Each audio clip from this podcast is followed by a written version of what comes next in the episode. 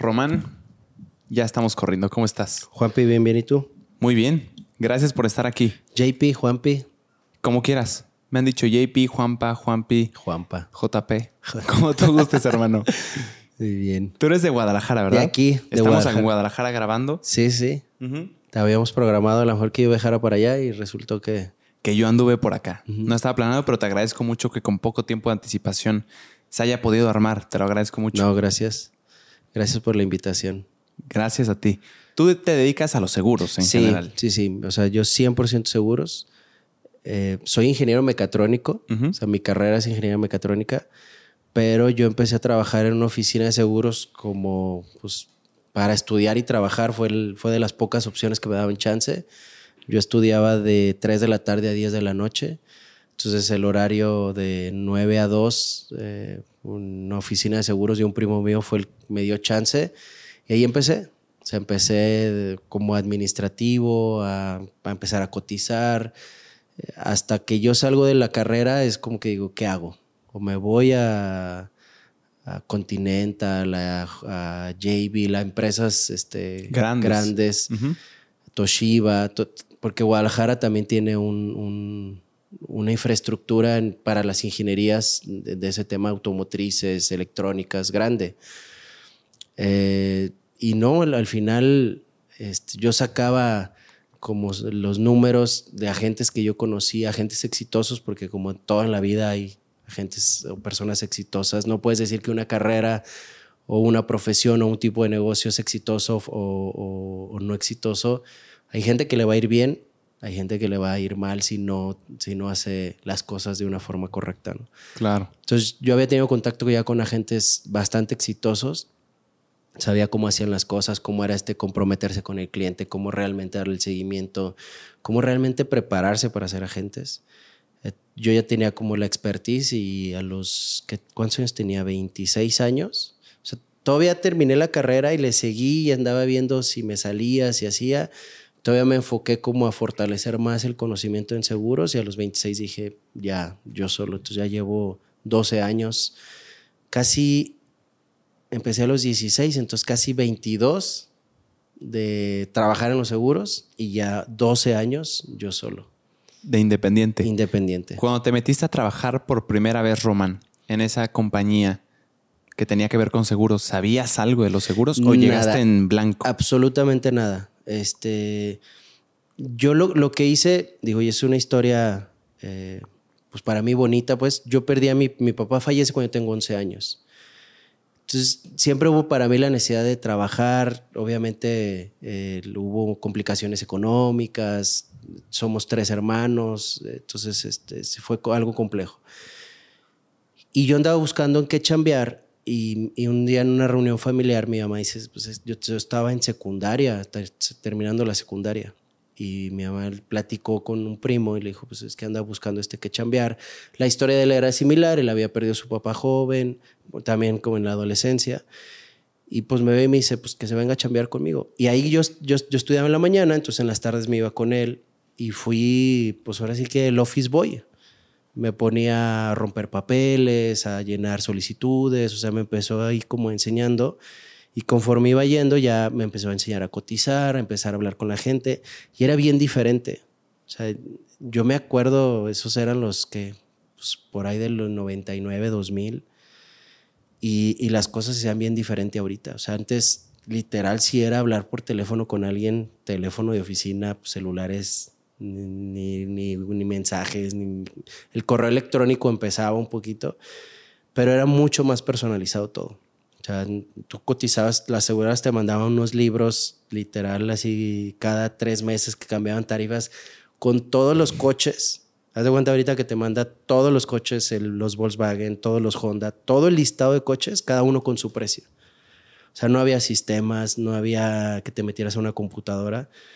Te ponían su precio de, decía, la cobertura amplia para el Jetta 2000 es de tanto, la limitada es de tanto, la básica es de tanto. Y la básica era igual para todos, porque te decían, como era todo mucho más complejo, la básica es la de daños a terceros. Daños a terceros, gastos médicos, defensa legal. Entonces era igual para todos.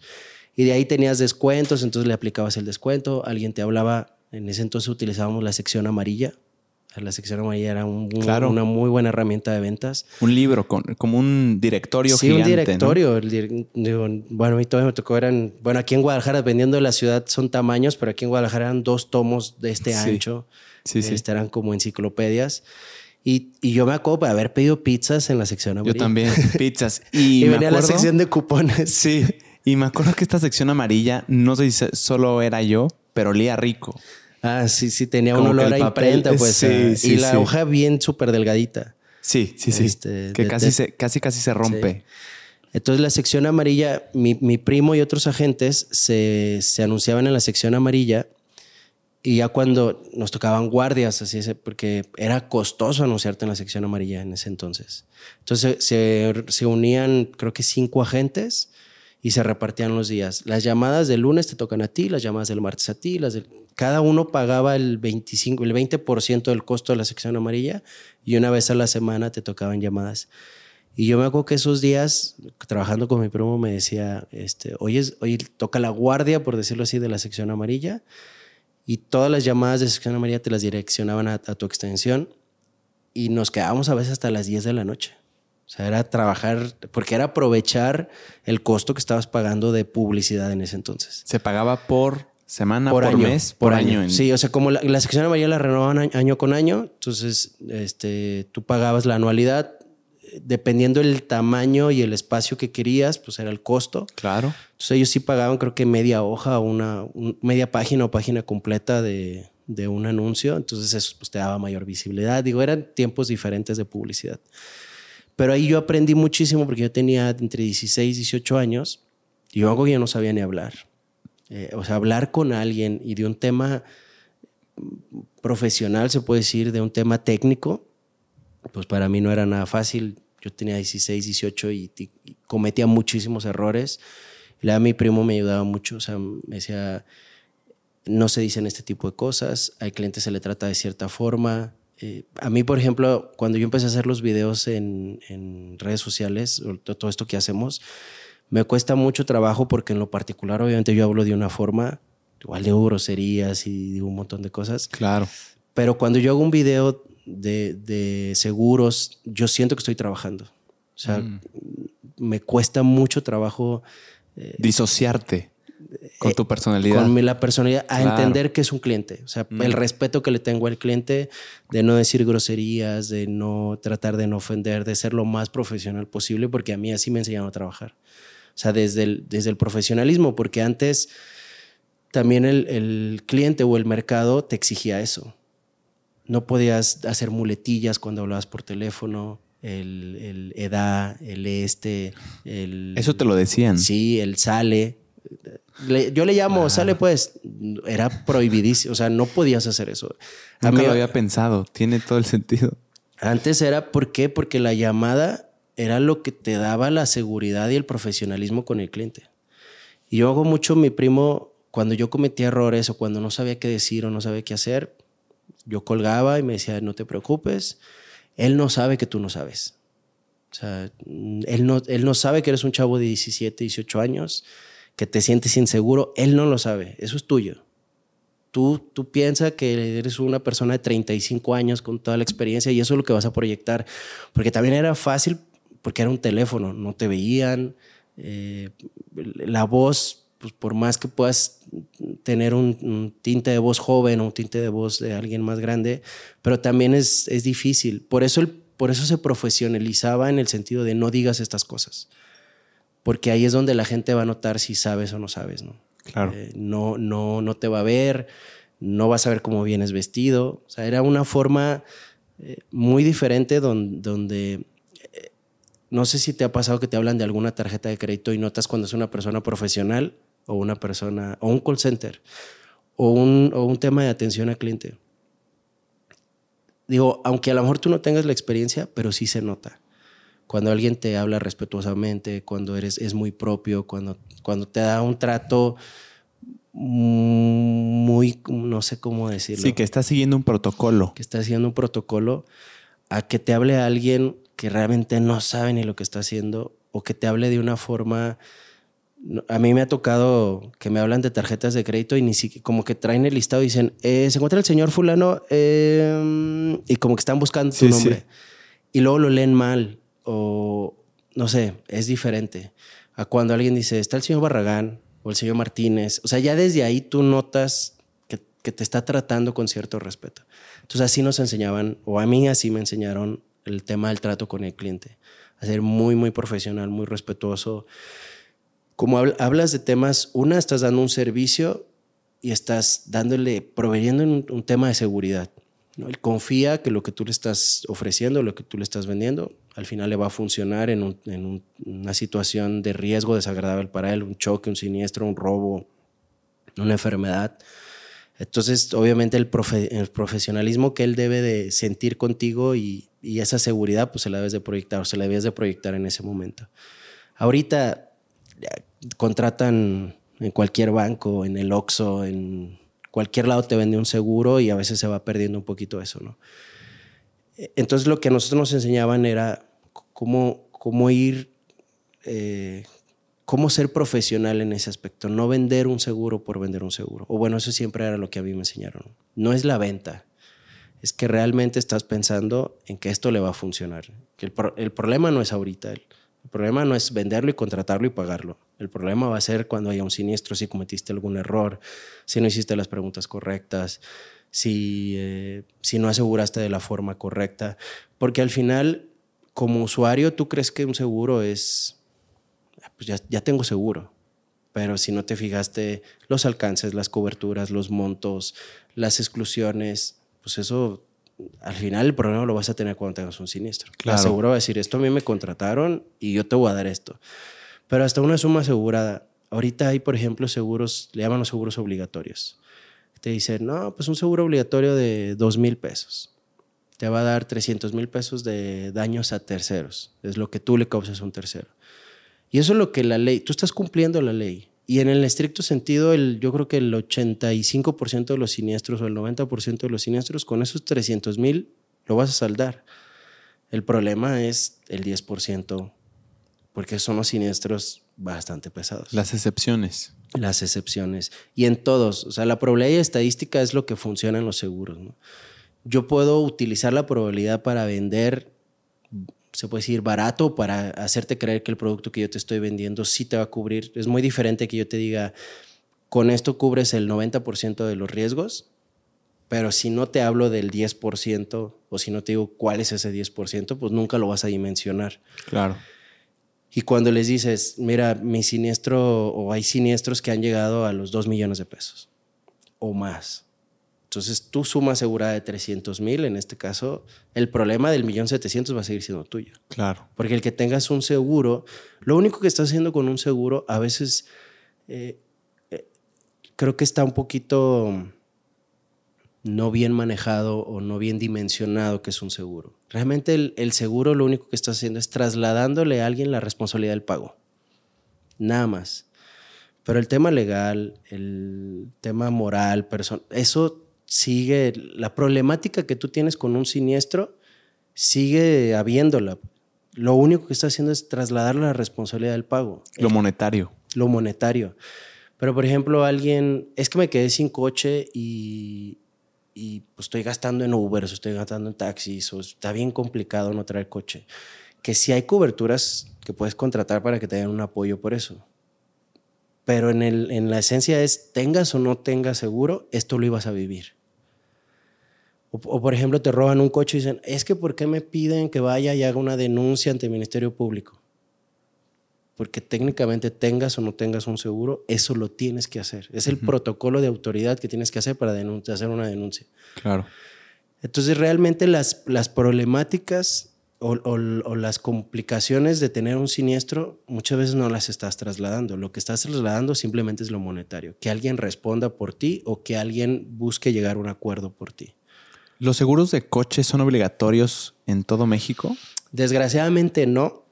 Eh, hay, hay, estados. En México, cada, cada, entidad federativa, cada estado tiene una autonomía en, movilidad.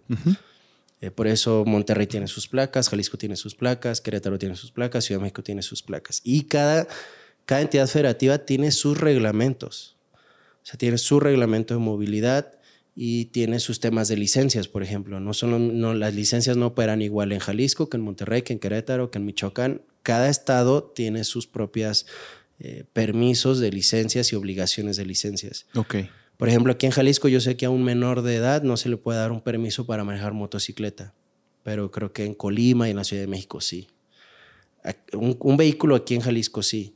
Eh, sí. O, por ejemplo, hay, hay estados que tienen dos, tres, hasta cuatro, cinco tipos de licencias. Hay estados que tienen tres, motociclista, automovilista y chofer. Sí.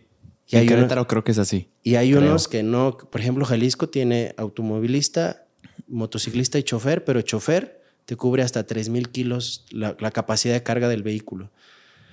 Pero si es de más de 3.000 kilos, entonces ya hay diferentes tipos. C1, C2, C3 de servicios públicos. Hay, ah, sí, e, eso también me suena que haya por allá. Hay, hay muchos tipos, mucha variedad de, de, de, licencias. Y eso es lo complejo también que hace porque los seguros funcionan a nivel nacional. si tú contratas una policía en Querétaro o en Ciudad de México y andas en Michoacán o en Monterrey, te va a funcionar, pero te va a funcionar de acuerdo también a las leyes de cada entidad. Por eso hay una guía de deslinde. No sé si alguna vez has escuchado. las aseguradoras, como también para evitar un poquito. Es que aquí en, esta ciudad o aquí en este estado funciona de tal o cual manera.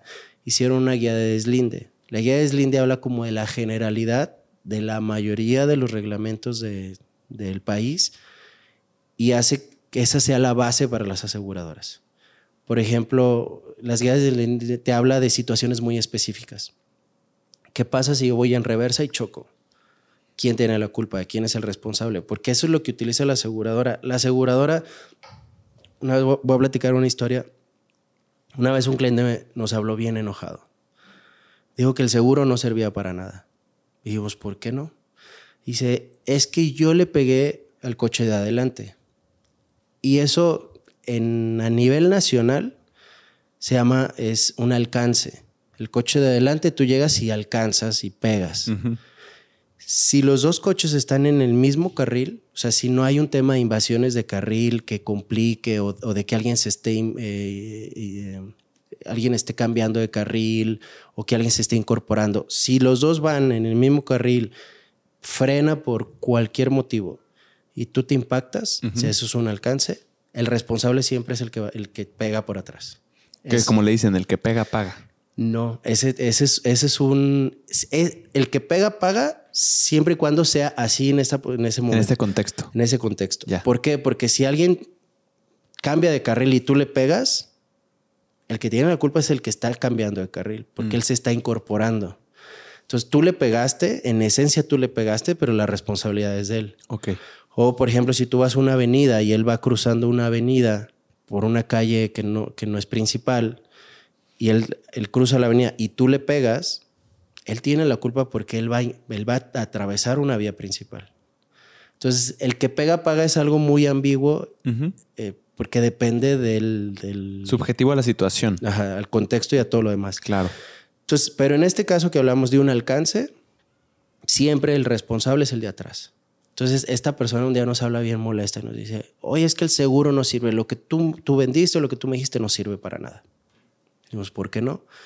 Es que tuve un choque así. O sea, la persona adelante se frena, yo no alcancé a frenar y le pegué.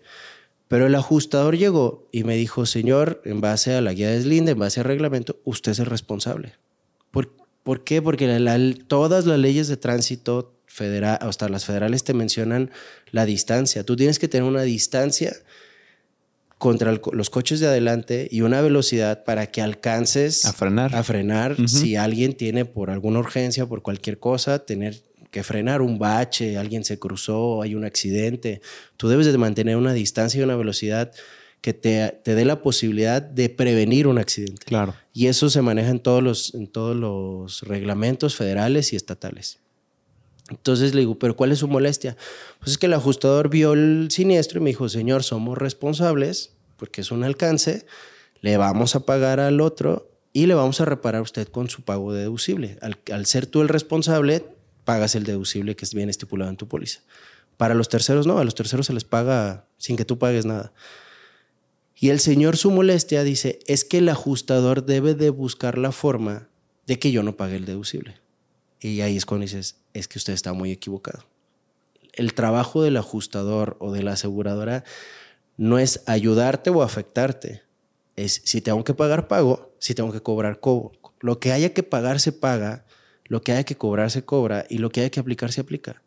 Ese es el trabajo correcto de una aseguradora no debe de buscar ayudarte ni afectarte. El beneficio. Ni el beneficio. O sea, no debe de buscar, como en este caso, alguna situación para engañar a la otra persona y decirle que él es el responsable porque se frenó en seco, porque no puso intermitentes. O sea, podrías utilizar un argumento engañoso para a lo mejor tratar de que el otro crea que él tiene la culpa. No es un abogado.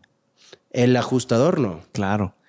Yo creo que el Señor lo vio como un pago que se estaba haciendo para que lo protegieran y vieran por sus intereses. Exacto. En un, siniestro. Y no es así, porque, mm. porque hablando desde el sentido eh, pues, correcto también, entonces podrías pensar que la aseguradora pudiera ver por sus intereses, que sí debe de cuidar y salvaguardar cuál es la esencia o de dónde viene el principio de una aseguradora. O sea, realmente los seguros tienen eh, siglos eh, o miles de años. Hay, hay eh, hay evidencia de que desde, Babilonia empezaron los primeros contratos de seguro. Bueno, no contratos como tal, sino acuerdos entre los comerciantes para cuidarse entre ellos. O sea, de que si eh, que hacían las caravanas y si la caravana se perdía o si los asaltaban. Eh, desde Babilonia hay los primeros indicios de, este, un tema de seguros, de, irse asegurando o resguardando el comercio más que nada. Y realmente se profesionaliza, creo que hace 300 años en Lloyds, en Inglaterra. Creo que es la primera que habla ya de todos estos, de los buques, de los piratas, cómo se van, cómo se van este, em, haciendo hasta una estadística. O sea, la aseguradora, la base es la estadística. ¿Cuánto te voy a cobrar? Pues hacia dónde vas, los tiempos, las estadísticas te hacen todo en una aseguradora. ¿Cómo funciona el negocio de las aseguradoras? ¿Cómo ganan dinero? Las, la aseguradora en esencia, digo, no conozco porque eso ya es un tema mucho más complejo, pero en esencia la naturaleza de una aseguradora es la mutualidad. Entre todos cubrimos el riesgo de todos. ¿Qué gana o cuál es la ganancia de la aseguradora? Obviamente la administración del riesgo. Hacer y cuidar y salvaguardar el riesgo de todos. tú pones tu parte, yo pongo mi parte, entre todos los que pertenecemos a esa aseguradora nuestras primas lo que hacen es, se llama así, prima de riesgo. Y en teoría o en esencia son primas que las aseguradoras no pueden tocar.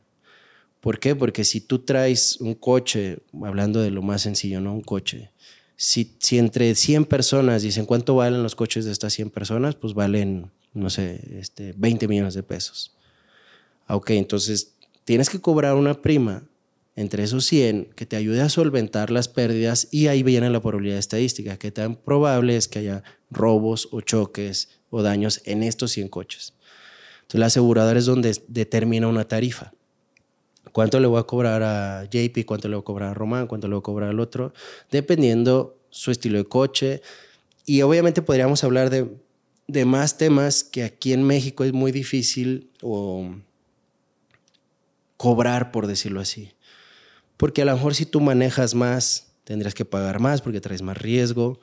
O lo que sí hay son vehículos de trabajo, o sea, si es un vehículo de trabajo, o si es un taxi, o si es un Uber, su riesgo es mucho más grande. O si, es, o si es una patrulla, o si es una ambulancia. Obviamente ir circulando a una velocidad, una ambulancia, por ejemplo, no, no le puedes cobrar lo mismo que, que, a ti, que manejas tu coche para ir a la escuela o para ir al súper, cosas así. Entonces, si las aseguras lo que hacen es una tarifa y en esencia esa tarifa debe ayudar a solventar el riesgo de todos y obviamente haber una ganancia. Pero realmente las aseguras yo creo que van, la ganancia de ellos y en números que yo he visto van por un, por un 10% anual. O sea, como los grandes corporativos van por un 10% anual de ganancia. Del ingreso total. Del ingreso total. O sea, me queda claro entonces que la ganancia de las aseguradoras está cuando no hay siniestros, porque solo se está pagando una especie de mensualidad, algo fijo. Mira, ahorita en eh, este año, es, eh, este 2023, traemos un problema en el sector asegurador porque las tarifas están subiendo demasiado. Porque hubo un mal cálculo actuarial. O sea, realmente si, si tú te metes a la AMIS, que es la Asociación Mexicana de Instituciones de Seguros, y ves los resultados, son públicos. La mayoría de las aseguradoras tuvo pérdidas el año pasado. Porque hay un, y fue un error actuarial que no, que no se tenía contemplado. Voy a tratar de, explicarlo. Por ejemplo, los 20 años que yo estaba en seguros, siempre un libro azul, que era el libro donde determinaba los valores de los coches, siempre bajaba. ¿Por qué? Porque tú compraste un coche de agencia, lo compraste nuevo y el libro lo iba depreciando por uso y por tiempo. Claro. Siempre bajaba. Entonces, más siempre había una regla que tú decías, ¿cuánto va a valer tu coche el próximo año? Más o menos un 10% menos. Entre un 8, un 12%, dependiendo el coche, dependiendo si tiene mercado, si la gente lo busca, si es, por ejemplo, un Jetta bajaba un 8%, un 5%, pero un Topaz te bajaba el 15%, ¿no? Entonces, más o menos un 10%. Era lo que bajaba el coche por el uso y por el tiempo. Pero ahora sí que todo el pretexto y todo lo que ha cambiado el mundo últimamente es la pandemia. A raíz de la pandemia pasa un efecto donde viene una escasez de coches, donde los coches nuevos suben muchísimo de precio y se escasean. Entonces los coches seminuevos empiezan a subir de precio. Como tú ya no puedes ir a comprar un coche en la agencia como antes ibas y te decían en tres semanas te lo entrego, ahorita te dicen son ocho meses para entregarte un coche nuevo. Entonces los seminuevos o el mercado de seminuevos empieza a subir de precio. Y las aseguradoras lo que hicieron en el 2020, 2021 y todavía más o menos 2022 fue bajar los costos de seguro porque no había siniestralidad. Como estaba parado 2020, 2021 fue lo más lo que causó más impacto, la siniestralidad bajó exageradamente. O sea, no había tantos choques como antes. La gente no manejaba. Claro. Bueno, yo no salí de mi casa más que al súper. O sea, la movilidad se detuvo. Digo, todos lo vivimos. Entonces, la siniestralidad bajó. Nosotros llegamos a ver decrementos en tarifa hasta el 30-40%. O sea, un seguro que te costaba 12 mil pesos, al siguiente año ya costaba 8.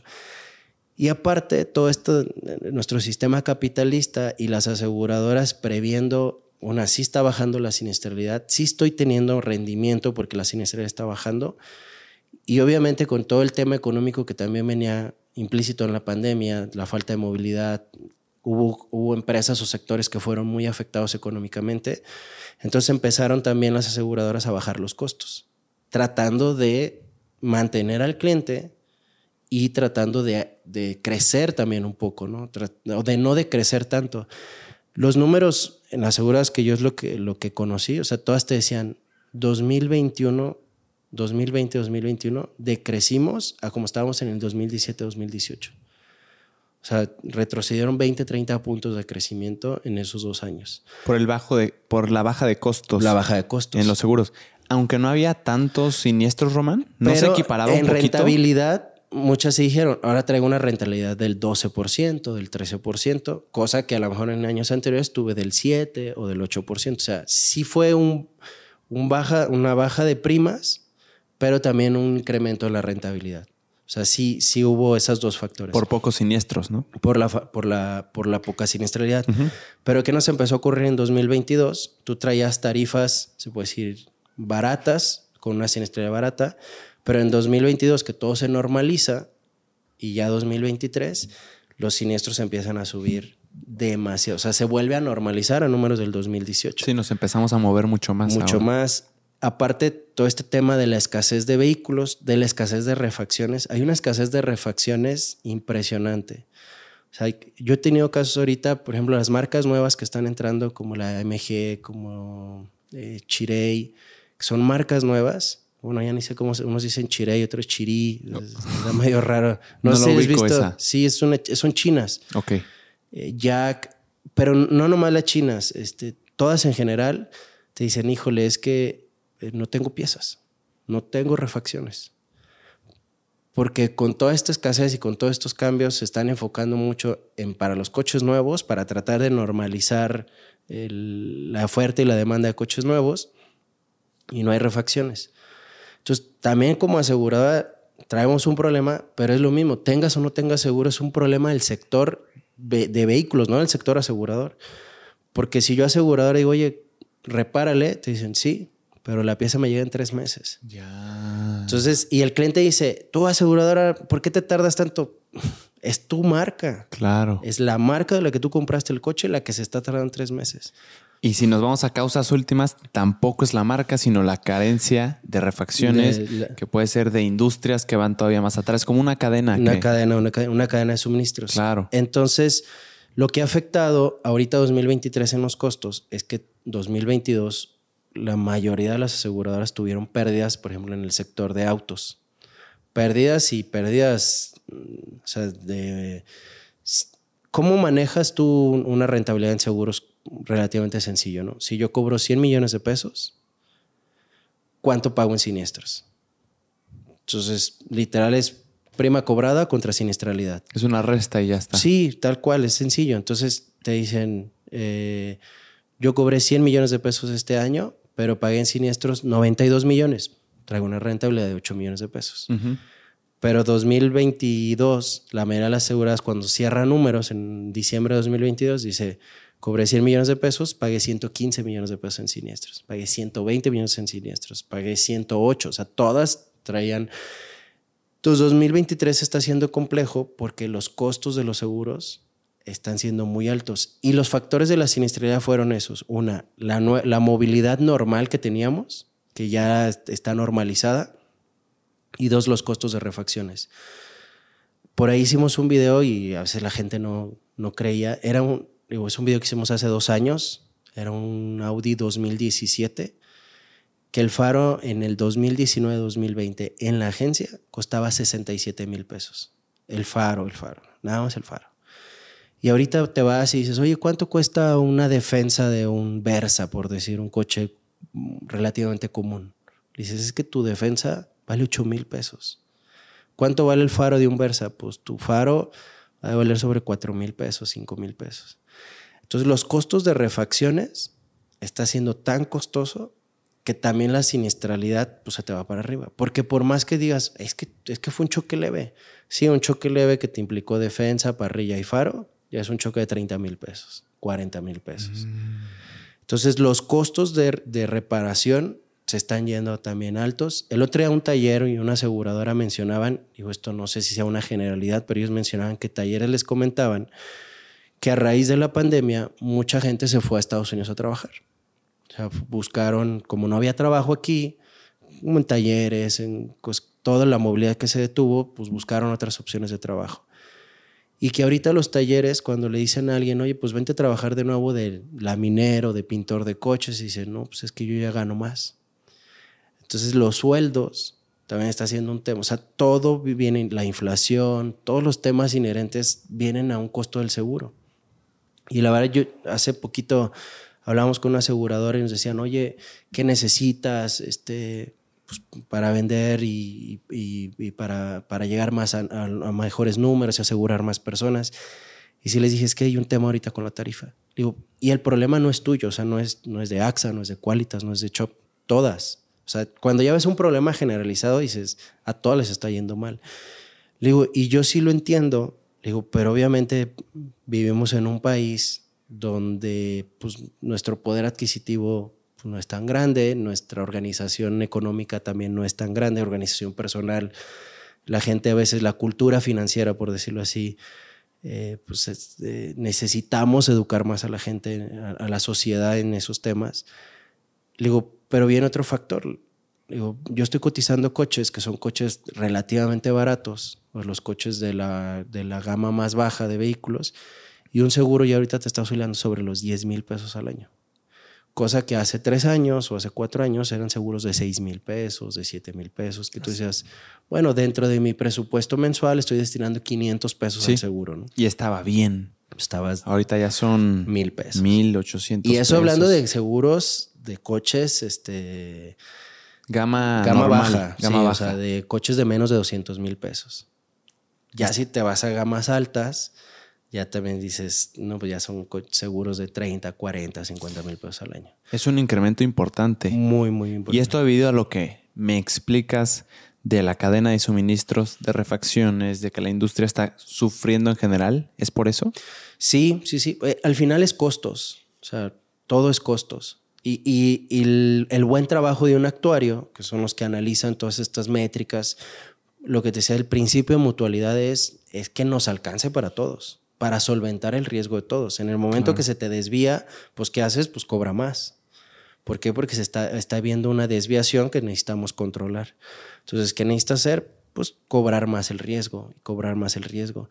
Entonces, si hay un factor importante en, los seguros en general, digo, una de las cosas que, yo veo positivas, cuando tú analizas la historia de los seguros, pues por lo general era elitista, ¿no? El, seguro era elitista, eran las grandes corporaciones navieras las que buscaron cómo proteger a sus propios eh, socios navieros de las pérdidas, ¿no? Si tú mandabas un barco lleno de mercancías de Inglaterra a la India o de Inglaterra a otro país, pues lo que hacías es protege a, tu sociedad, a, tu, a, tu, congregación, por decirlo así, ¿no? Este, de los navieros, de que si se le hunde su barco, pues entre todos pagamos una anualidad para solventar este tipo de riesgos. Entonces el seguro al final era elitista, era entre comerciantes, entre, entre navieros, entre la gente de poder. O sea, entre personas que tenían mucho que perder. Exacto. Era para mantener tu estatus, ¿no? ¿Por qué? Porque... Y, y, al final el seguro se convierte en lo mismo trasladado a un nivel económico diferente, ¿no? Pero lo positivo ahora del seguro es que lo podemos contratar todos. O sea, antes era una élite para ciertos productos, eh, en siglos pasados, eh, para proteger hasta un estatus económico, político, social. Y ahorita todos podemos acceder a eso, ¿no? Tú para tu coche lo puedes acceder, para tus gastos médicos, para, para tu familia en un seguro de vida, para tu negocio, o sea, puedes acceder a eso. Entonces, al final de cuentas, eso es lo, para mí es positivo, pero desgraciadamente es entender cómo funciona un seguro. Mucha gente no cree en los seguros, pero también, ahora que hacemos las redes sociales, es, no, no confía en los seguros, pero tampoco nunca los ha tenido. Y si hay una implicación importante entre tenerlo y no tenerlo. ¿Por qué? Por ejemplo, tú, Juanpi, tienes tu seguro y chocas a alguien que no tiene el seguro. Entonces, tu aseguradora va a llegar, te va a hacer valer a ti el contrato que tú hiciste, te va a mandar al taller, te va a pagar y todo, y al tercero le va a decir, te doy 8 mil pesos. Y el tercero dice, ¿por qué? Pues porque no puedo saturar los talleres contigo, porque tú no me pagaste a mí una prima. O sea, el servicio es para mis asegurados, entonces yo a ti te evalúo y te pago y tú arréglatelas. Y entonces ese dice, ya ves, los seguros no sirven. No, no, sí sirvió para... Para el que pagó. Para el, para el que pagó, pues le dieron este, vete a mi taller, te doy las garantías, te doy esto. Para el tercero es como, no te voy a tratar igual que un cliente estará bien o estará mal, pero así es. O sea, ¿cómo voy a saturar? De por sí los clientes se quejan de que el taller tarda mucho tiempo, de que están saturados. Y dices, pues sí, si yo tengo una infraestructura para mis asegurados, pues lo que voy a hacer es pagar los daños. Eso es lo que me obliga la ley. La ley te obliga a resarcir el daño. Obviamente el servicio de talleres y el servicio de grúas y todos estos servicios que le da la aseguradora, se lo da a sus asegurados a la persona que, le, que los contrata. Resarcir el daño es pagarle para que lo arregle. ¿Cuánto vale y cuánto tengo que pagar? No sé, resarcir no significa tú llevárselo al taller y que quede arreglado como si nada hubiera pasado. Hay muchas formas de resarcir. Obviamente es yo te lo reparo y te lo entrego como si, o sea, te lo entrego como estaba, te doy el dinero o, te doy algo similar a lo que tú tenías. O sea, resarcir es de alguna forma resolver y regresar lo que había, ¿no? Que obviamente es, es, un, es un, en seguros, es un tema muy complejo. ¿Por qué? Porque un coche, por más, eh, digo, el tema de la pintura, por ejemplo, ¿no? Eh, si tú ves un coche, así hagan un trabajo de pintura excelente, a veces yo no lo noto, ahora que tengo amigos que tienen talleres y eso, les digo, oye, sí es cierto que no puedes dejarlo. Dicen, no, no se puede. La única forma de dejar un coche con el mismo tono es volverlo a meter a estas tinas que en las agencias y, pintarlos todos. Es la única forma. pero no se puede. Y yo les digo, no, pero es que yo, hay coches, yo, un coche mío se había reparado. Le dije, yo no lo noto y creo que está bien reparado. Y un amigo me dice, no, mira, ven. Y lo pone, te pones así en un cierto punto, en cierto ángulo. Me dice, ¿notas esta pequeña variación de tono? Y yo, así. Ah, dice, yo la veo porque yo me dedico a esto. A lo mejor tú no la vas a ver. Dice, entonces, resarcir el daño, ¿qué es lo que hace un contrato de seguros? ¿Qué te dice? En, en autos, que es lo más, este, lo más común tiene que repararte o reponerte física, funcional y estéticamente el coche. Eso es lo que debe de hacer. Que funcione, que estéticamente tú lo veas similar y que en, tema de seguridad, funcionalmente, no tengas tú ningún problema. Por eso hay pérdidas totales. A veces tú dices, oye, ¿por qué ese coche pareciera que el golpe no fue tan fuerte y lo hicieron pérdida total? Una, a lo mejor los costos son muy altos de reparación o a lo mejor había momentos, ahorita ya no tanto, hace unos años, cuando detonaban las bolsas de aire, cuando la bolsa de aire se abría, era muy costoso porque tenías que cambiar a veces todo el tablero, los módulos de bolsa de aire eran tecnologías relativamente costosas y nuevas. Entonces era muy costoso cambiar una bolsa de aire. Entonces, aunque el golpe tuvieras un impacto relativamente eh, leve, pero si detonaban bolsas de aire, decías, no, pues se fue a pérdida. O sea, era muy común que un coche que abrían bolsas de aire se iba a pérdida. Y hay gente que sigue creyendo eso actualmente y ya no es así.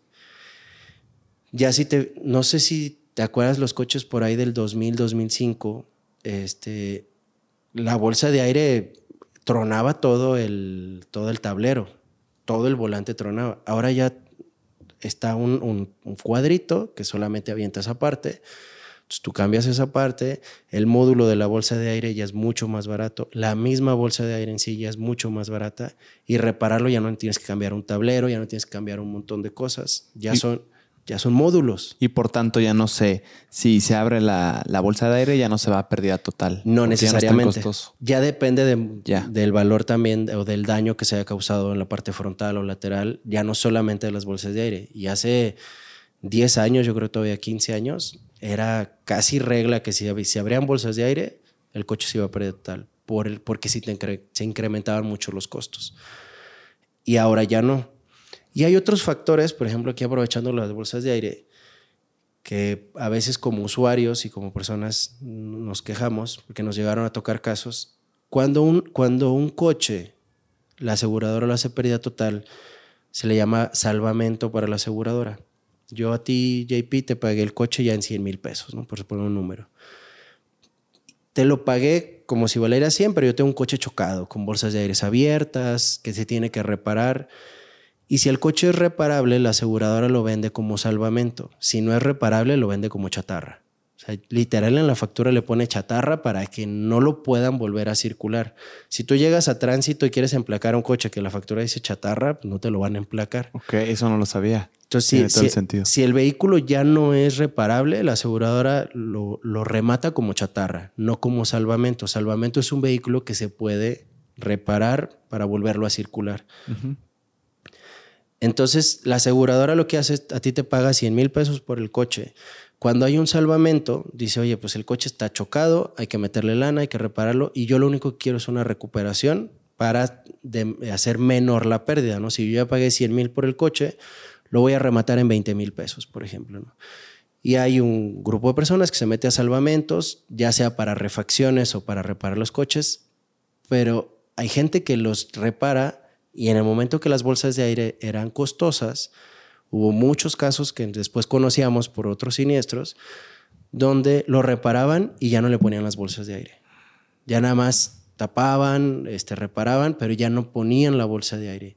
Y los testigos o los sensores los bloqueaban para que no apareciera que había un mal funcionamiento o que no estaba conectado a una bolsa de aire.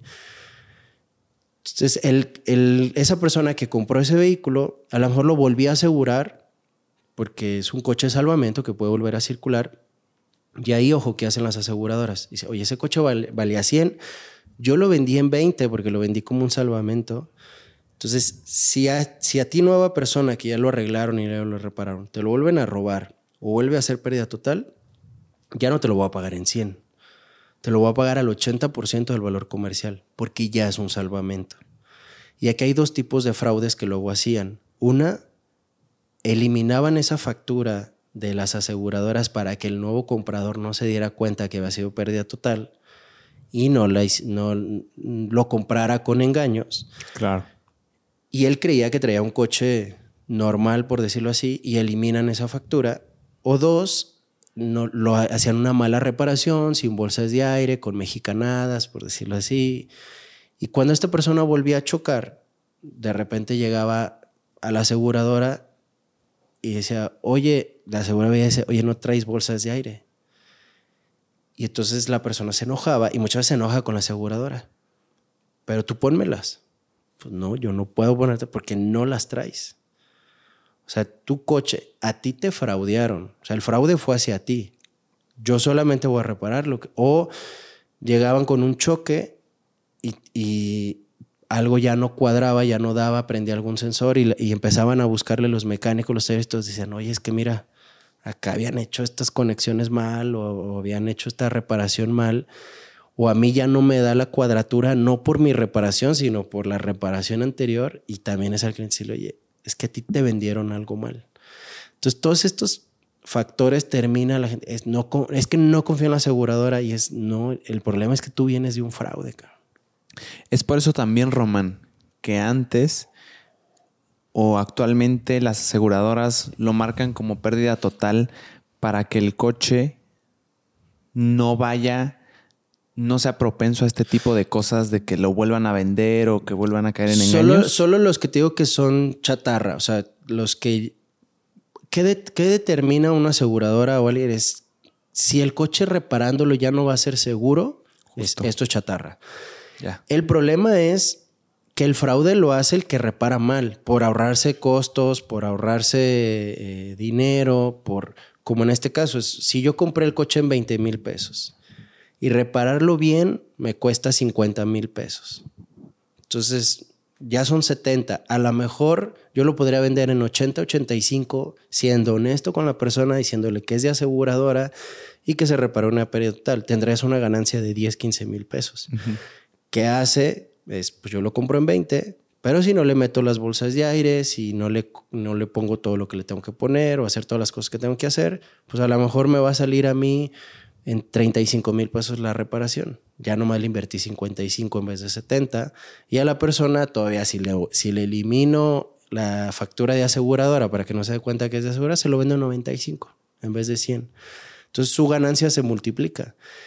Pero eso es ya un tema de alguien que se dedicó a eso y que hizo, bueno, por decir no fraude, pero que omitió ciertas cosas, reparó de mala forma y vendió algo como si fuera bueno. Hubo un engaño en la venta. Hubo un engaño en la venta. Claro.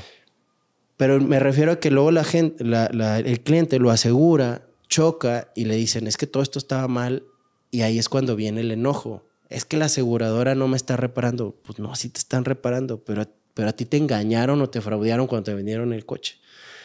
Entonces tú no revisaste, tú no verificaste y, y, la aseguradora no puede pagar pues ese engaño, ¿no?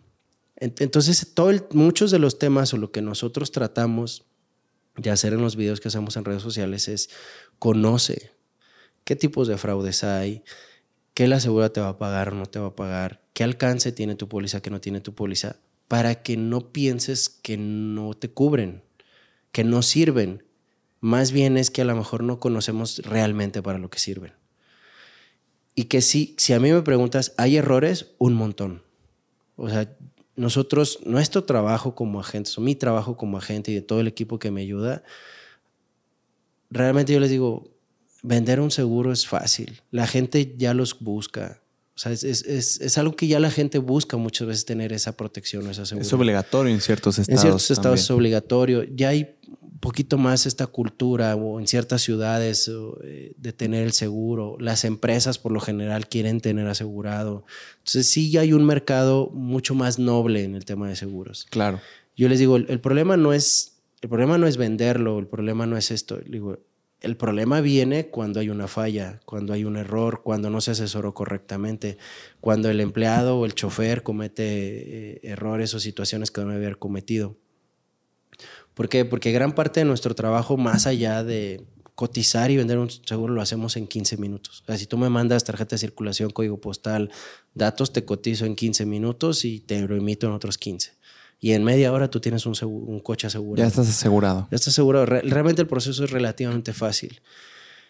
¿Cuál es la situación? Tú chocas o, o tienes un siniestro y algo se complica. Con la autoridad, con la otra persona, que si trae seguro, que si no trae seguro, cada estado tiene diferentes leyes.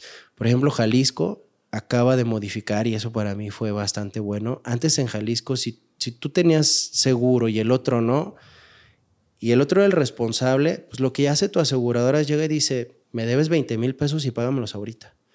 No, que yo lo voy a llevar con mi primo que se lo arregle. No, él es mi cliente, entonces yo te cobro en este momento y yo le garantizo a él su reparación en mis talleres. Por eso la aseguradora te protege a ti como cliente. Y, lo que pasaba en Jalisco es que si esta persona que había causado el daño no tenía seguro y no quería responder, pues lo que hace la aseguradora lo que hace las aseguradoras es involucrar a la autoridad.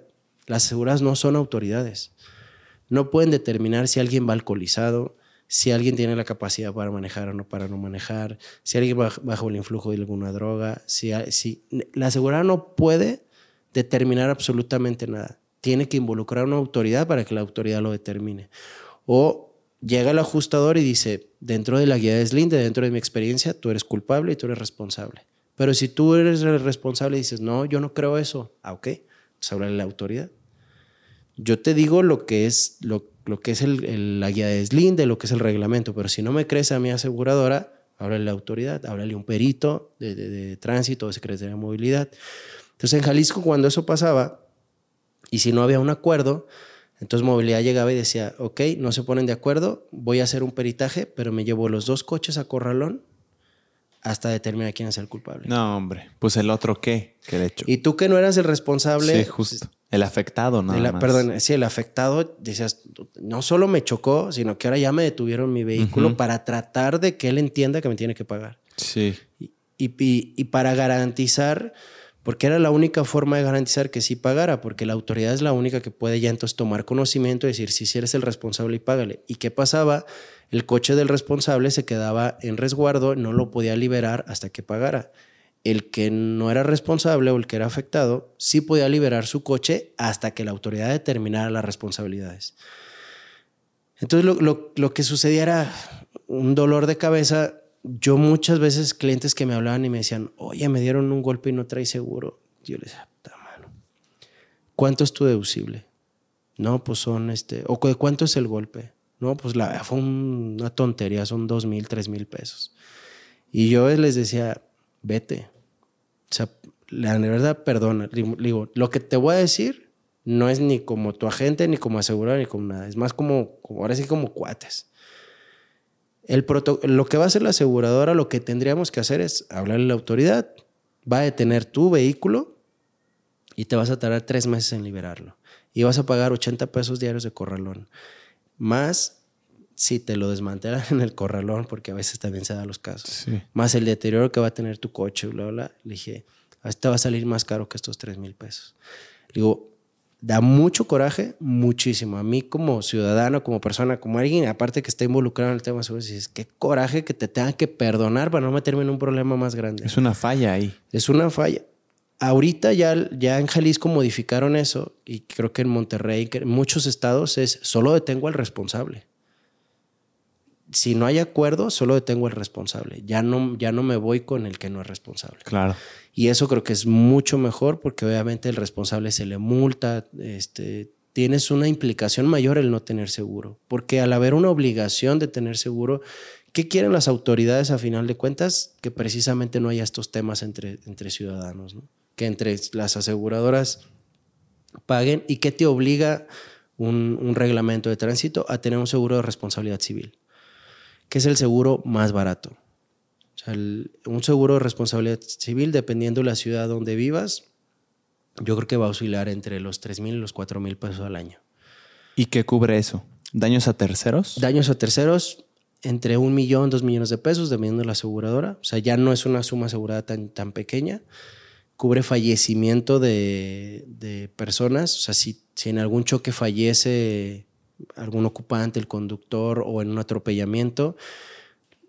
Hay aseguradoras que dividen la cobertura de, responsabilidad civil como bienes, que son eh, coches, eh, bardas, postes, y hay, y hay, unos que dividen a responsabilidad civil personas o fallecimiento de personas.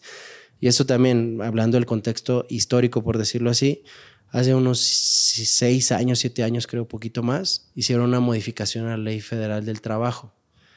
Eh, la mayoría, cuando, cuando hay un fallecimiento de una persona, en México la forma de determinar es a lo que dice la ley federal del trabajo, porque es como la, la institución, por decirlo así, que determina el valor de una persona laboralmente, ¿no? La, valor de persona, el valor de una persona en valor monetario.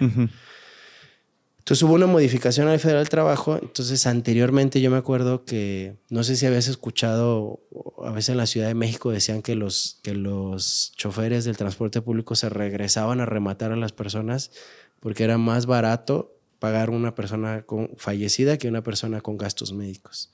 Porque las indemnizaciones de una persona fallecida, conforme a la Ley Federal del Trabajo, eran de 80 mil. Eran más bajas. 150 mil pesos, eran relativamente baratas.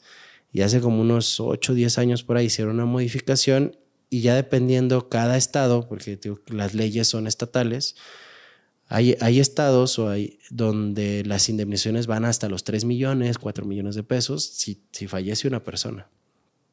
O un millón y medio, dependiendo cada, cada entidad federativa. Entonces, al raíz de eso, las, las sumas aseguradas de la mayoría de las pólizas eran insuficientes para cubrir un tema de fallecimiento. Entonces se hizo como una nueva cobertura en algunas aseguradoras que eh, dividen la responsabilidad civil en responsabilidad civil bienes y responsabilidad civil fallecimiento de personas para cubrir ese riesgo. Entonces esa es la cobertura básica. Responsabilidad civil, responsabilidad civil fallecimiento de personas, servicios de grúa, la mayoría de las coberturas básicas te los da. Tienes dos, dos servicios de grúa al año por fallas mecánicas o eléctricas. Ya mi coche se quedó, hablas, te mandan una grúa, te mandan al taller o a tu casa gastos médicos a los ocupantes, si el conductor o los ocupantes en algún choque quedan lesionados. Las coberturas de gastos médicos no son muy altas porque son para accidentes automovilísticos. Son de 200 mil a 400 mil pesos, 500 mil pesos. Que, aparte, JP, cualquier cobertura tú la puedes ir para arriba. ¿eh? O sea, si tú dices, no, yo quiero 5 millones en RC, pues, obviamente vas a pagar mucho más al año. Fíjate que no es ni tanto. ¿eh? Lo que pasa, ahí va la probabilidad estadística. A veces creemos que las coberturas funcionan como exponencialmente y no necesariamente es así. Como funcionan en factores de riesgo, lo que yo te decía hace rato, si tú tienes un seguro por 300 mil pesos, estás cubriendo el 85% de los riesgos.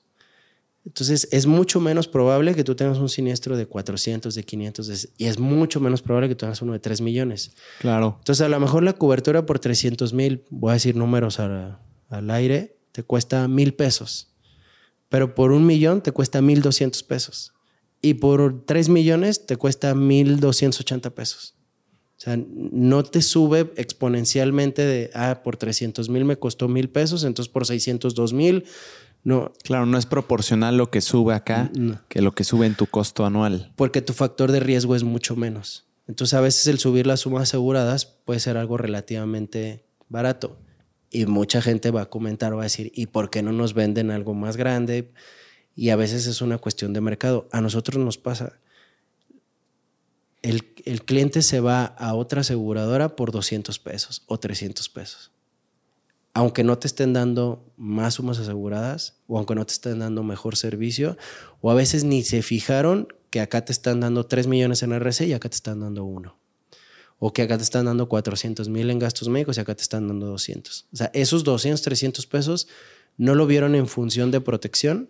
Simplemente dicen, ah, es que es cobertura amplia. Es, sí, pero no. No se van al detalle, a las cosas específicas. Ahora, los, Roman, los ¿Los seguros de fallecimiento en caso de accidentes automovilísticos cubre solo lo monetario en el caso de que atropelles a alguien y fallece o también se van a temas legales de asesoría jurídica y protección Mira, en cuanto a eso? Hay un tema con los terceros que, que en terceros, el otro día platicaba con un amigo y le digo, suena bien absurdo, pero en un tercero, haz de cuenta que estás cubriendo todo. O sea, todo es todo. El, monto que te, que te dé la autoridad de indemnización, gastos este, funerarios, gastos médicos, es hasta el límite que tenga la aseguradora, hasta el límite que tenga tu cobertura contratada. En lo personal, o sea, cuando tú ya eres el contratante, por decir, es en base al, a la cobertura que tú tenías, por ejemplo, en autos. Eh, en, en, autos tú le puedes poner una cobertura de fallecimiento del conductor, pero la puedes poner a 100 mil pesos, a 200 mil pesos, porque es más un apoyo de gastos funerarios, de los gastos que implica el fallecimiento. Porque tu seguro es un seguro de autos. O sea, la finalidad es proteger el tema de autos. No es un seguro de vida. Sí. No está especificado para ser un seguro de vida. En un o sea, cuando eres un tercero, hay como muchas concesiones que no tienes cuando tú eres el contratante. Ahora voy a hablar de la otra moneda. Hace rato te hablaba de que a ti te protegen en el sentido que te llevan a sus talleres, de que te protegen o te chiquean de cierto aspecto. Pero también cuando eres el contratante, hay una para mí es una tontería y una ambigüedad muy tonta, porque por ejemplo, si tú, si tú contratas el seguro de tu coche y me dices, ¿qué capacidad tiene tu coche? Cuatro o cinco personas, dependiendo si es un coche pequeño o un coche normal sedán. Ok, la capacidad que dice la tarjeta de circulación al fabricante es que es para cinco personas. Entonces tú tienes 200 mil o 400 mil pesos en, en, en, gastos médicos a tus ocupantes, ¿no? Sí. Entonces, si tú vas y va uno, o van tres, o van cuatro, o van cinco, la aseguradora lo que hace, algunas aseguradoras, es dividen esa suma asegurada entre la cantidad de personas que vayan, hasta el tope de suma asegurada. Hay aseguradoras que lo que hacen es, ah, si yo dije que trae 500, es 100 para cada uno como tope, dependiendo del contrato de cada aseguradora. Pero ¿qué pasa si un día te alocas y te llevas a siete amigos o a ocho amigos en tu coche? Cuando llegue la aseguradora, si los ocho están lesionados, la aseguradora va a decir, yo solamente voy a dar cinco pases médicos. ¿Por qué? Porque la capacidad del coche es de cinco. Eso es lo que marca el fabricante. Eso es cuando eres contratante, porque la aseguradora revisa tu contrato, lo, lo que tú contrataste. Pero viene la pregunta, ¿qué pasa si al revés? Si tú eres el contratante del seguro, tú vas tú solo en tu coche y JP lesión, tiene un choque y va una camioneta con, con trabajadores en la caja pickup que no deben de ir en la pickup y van ocho en la pickup y tres adelante. Y, y es un siniestro fuerte son y lesionas a siete. Como es daños a terceros y como mi, la responsabilidad civil, desgraciadamente las leyes en México no dicen, ah, no, ellos estaban en una falta o incumpliendo la ley porque van siete personas en la caja de, de la pickup. En la batea. Entonces JP no es responsable porque el problema es de ellos. Ellos están incumpliendo la ley. Desgraciadamente no funciona así. La ley te dice, los lesionaste, les pagas. Oye, pero en la moto iban cuatro. Les lesionaste, les pagas. Por tanto, el seguro cubre, toda la indemnización de todas las personas, todas las personas. afectadas en un tercero. Ahora, en el tema legal, el seguro cubre, eh, o sea, ¿qué, ¿qué, pasa si tú vas en el coche, atropellas y desgraciadamente matas a esa persona? Mira, vas a la cárcel directamente, ¿no? Es un, es un tema bien complejo porque una cosa es lo que dice la ley y otra cosa es cómo las aplican. Ok.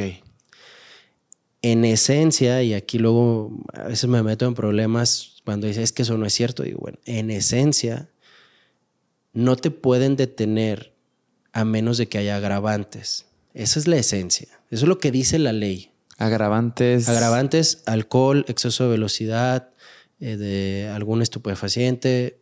Esos son los agravantes. Mira, estos un día los pedí porque precisamente en un tema de atropellamiento, en un video que hicimos donde yo digo, la, la constitución, la ley, te dice que la, la prisión preventiva solamente es en estos casos y no aplica cuando atropellas a una persona y muchos me decían que no es cierto, que ellos sí los detuvieron. por eso digo, una cosa es lo que dice la Constitución y otra cosa es cómo se, cómo se aplican las leyes. ¿Cómo la aplicó el líder, la eh, autoridad? La autoridad en ese momento. Pero los voy a leer porque la, la prisión preventiva, los delitos que ameritan prisión preventiva oficiosa son abuso o violencia sexual contra menores, delincuencia organizada, homicidio doloso, feminicidio, violación, secuestro, trata de personas, robo de casa, habitación, uso de programas sociales con fines electorales, corrupción, tratándose de delitos de enriquecimiento eh, ilícito. ilícito y ejercicio abusivo de funciones, robo al transporte de carga de cualquiera de sus movilidades, delitos en materia de hidrocarburos, eh, petrolíferos o petroquímicos, delitos en materia de desaparición forzada de personas y desaparición cometida por particulares, delitos cometidos con medios violentos como armas y explosivos, delitos en materia de armas de fuego y explosivos de uso exclusivo del ejército, la Armada y Fuerza Aérea, así como delitos graves que determina la ley contra la seguridad de la nación, el libre desarrollo de la personalidad y de la salud. Esto es lo que marca el, el artículo 19 de la Constitución sobre la prisión preventiva oficiosa. En teoría, si, no tú, tú no cometes alguna de estas situaciones, no te pueden detener. Por eso ahorita se maneja el tema de, ¿cómo le llaman? La presunción de inocencia. Todos somos inocentes hasta que nos demuestren lo contrario. Eso es, eso es actualmente también en la ley. Entonces, en teoría, si, tú, si hay un atropellamiento de una persona, el fallecimiento de una persona en un choque, si no hay un agravante de estos, en teoría no te podrían detener. Anteriormente, siempre que había un lesionado en la mayoría de, las entidades federativas, te detenían porque tú eras el hasta deslindar responsabilidades. Pero ahorita con las modificaciones que hicieron esto de la presunción de inocencia, de inocencia, en teoría no te deberían de detener. A menos que estés en A menos que estés en, este tipo de casos. Que ojo, eso es lo que tú puedes exigirle a la autoridad y, que si alguien te quiere detener, decir, no señor, a mí no me puedes detener, yo tengo seguro, me aseguro va a llegar, va a revisar y si somos responsables vamos a pagar, pero no me puedes detener, no me puedes privar de la libertad en este momento. Que sé que del, ahora sí que del dicho a la práctica, la, la práctica cambia todo, pero en esencia es así. Entonces, ¿qué hace una aseguradora? Independientemente te detengan o no te detengan, si tú tienes una cobertura que se llama defensa legal, asistencia legal o asistencia, eh, por lo general tiene que ver con legal. Eh, cada compañía le pone diferente nombre, pero desde la cobertura básica por lo general está cubierta esa, esa cobertura. ¿Qué hacían antes? Que también ha cambiado mucho. Yo no soy abogado, pero pues voy ahí tener un poquito de acuerdo los siniestros. Antes se manejaban las fianzas hace algunos años. Antes del, del, de los sistemas estos alternativos de justicia, que es los acuerdos antes de que se involucre la autoridad, se manejaban las fianzas. O sea, un juez o una autoridad determinada decía, oye, te detenían, antes así era, te detenían y el, juez determinaba una fianza. O sea, para que esta persona pueda seguir libre, tiene que traerme una fianza de medio millón de pesos, 500, 200 mil pesos, dependiendo eh, la gravedad del, del daño que se había causado. ¿no? Ahora que se hicieron los sistemas alternativos de justicia, ya no son fianzas, eh, ahora creo que le llaman medidas cautelares. Cuando hay una, una detención, ya no es una fianza, sino una medida cautelar, y las aseguradoras lo que hacen con su, con su área legal es revisar y si hay una medida cautelar, pagarla para que tú puedas salir libre en lo que se resuelve el caso. Y el tema, ahorita que hablábamos de eh, estos montos de indemnización que te decía yo de la Ley Federal del Trabajo. Ahorita la impartición de justicia, amigos que son abogados o, si sigues a alguien en redes que habla de... La ley es una, en, la, en la teoría y otra en la práctica. Porque con los sistemas alternativos de justicia, dentro de mi conocimiento, que no soy abogado, es, es un acuerdo personal donde a mí me han platicado que ni siquiera entran los abogados. O sea, por ejemplo, si hay una un fallecimiento, hablando de un tema de seguros, donde hay un fallecimiento donde si yo soy el conductor y tú eres el familiar del fallecido, no entra ni mi abogado de la aseguradora ni tu abogado que te esté asesorando en ese momento. En, en, la, en, en el, ¿cómo se llama? Ay, se me fue la palabra técnica, donde hacen un acuerdo. Convenio. Un convenio. Está la autoridad, pero la autoridad no se mete hasta ese momento. Simplemente expone el caso y dice, quieren llegar a un acuerdo y a lo que a mí me han platicado es, yo, yo digo, a lo mejor con la asesoría previa de mi abogado me dice, tú puedes negociar hasta tanto monto, ¿no? 200, 300, 500 mil, 600 mil. Esa es la oferta que podemos hacer para resolver las cosas rápido, para pagar, que ellos reciban su indemnización y vámonos. Y eso, y eso no solamente aplica para seguros, que aplica en cualquier tema ahorita de, de temas de delitos o de demandas. Y la otra persona puede aceptarlo o no aceptarlo.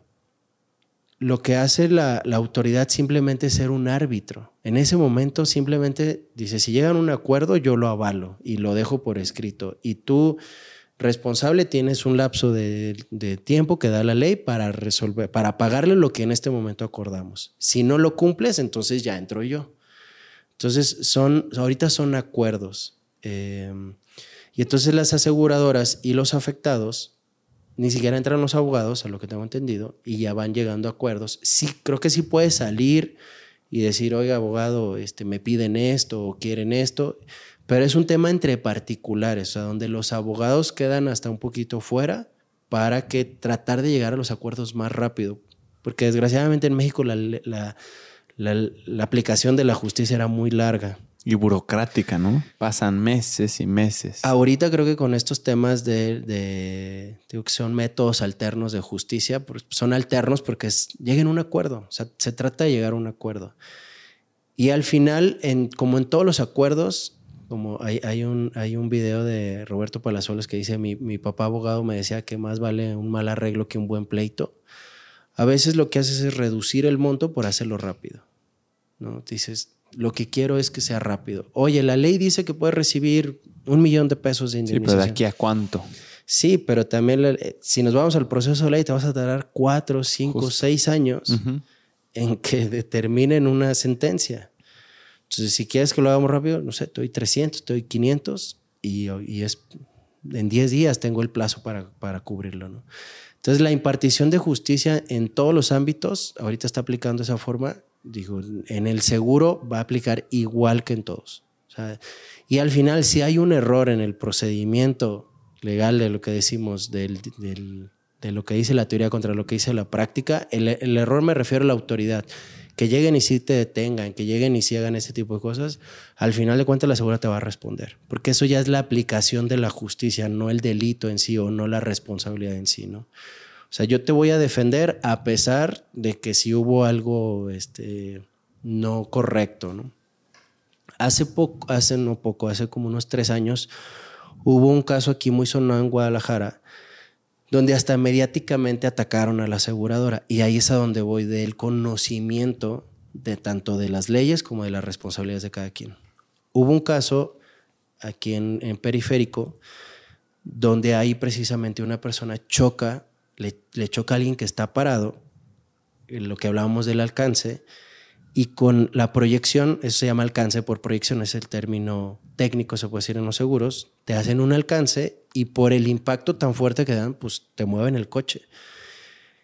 Y, y estaba, estaba la persona, eh, le pegan y se va contra una parada de camión y estaba una, una chava y la prensa contra un poste, un poste de concreto que estaba ahí creo que de telecomunicaciones, y obviamente le, amputa las piernas. Entonces se hace mediático porque la familia, esta persona que la prensa estaba asegurado, no me acuerdo, no recuerdo qué aseguradora tenía, pero se hace mediático en las noticias, es que la aseguradora no quiere pagar, cuando legalmente él no tiene que pagar. El que tiene que pagar es el que pegó por atrás. Porque él está parado. Aunque él tenga la aseguradora, la responsabilidad es el que va atrás legalmente, por donde lo veas, la responsabilidad es del que va atrás. Había una presión mediática porque era el único que tenía seguro. Pero el que tenga seguro no quiere decir que tenga la obligación de pagar. claro, él también fue una víctima, como ella. Fue una víctima del choque. Ok. Entonces, al final, las guías de deslinde, la ley te determina, por eso nadie está sobre la ley. Hubo un, hace muchos años, ese creo que nunca lo he platicado, hubo un caso de una señora que nos me robaron el coche de su cochera. Dice, pero ya lo encontramos, estaba aquí a media cuadra. Los, ladrones salieron de la cochera, el coche bastante rápido, se colearon y chocaron contra un coche de un vecino, se bajaron se dieron a la fuga. Obviamente estaba la evidencia. ¿Qué reportó la asegurada? Me roban el coche. Sí, porque pues se lo sacan de su cochera, este, y lo encuentran chocado ahí a la media cuadra. Es más, pues realmente se dan cuenta del robo por el choque, porque el vecino fue el que les dijo, oye, pues chocaron y dejaron ahí el coche, ah, pues a mí me lo robaron. Sí. Entonces, obviamente llega el ajustador, hacen el reporte. ¿Y, ¿Y cuál es el siniestro que yo voy a cubrir? El robo. en tu póliza de seguro. Tú tienes daños materiales que te cubre choques, tú tienes robo, que te cubre el robo total de la unidad, daños a terceros, bla, bla, bla. Pero aquí tú dices, oye, ¿por qué estás aplicando el robo si al final el coche está chocado?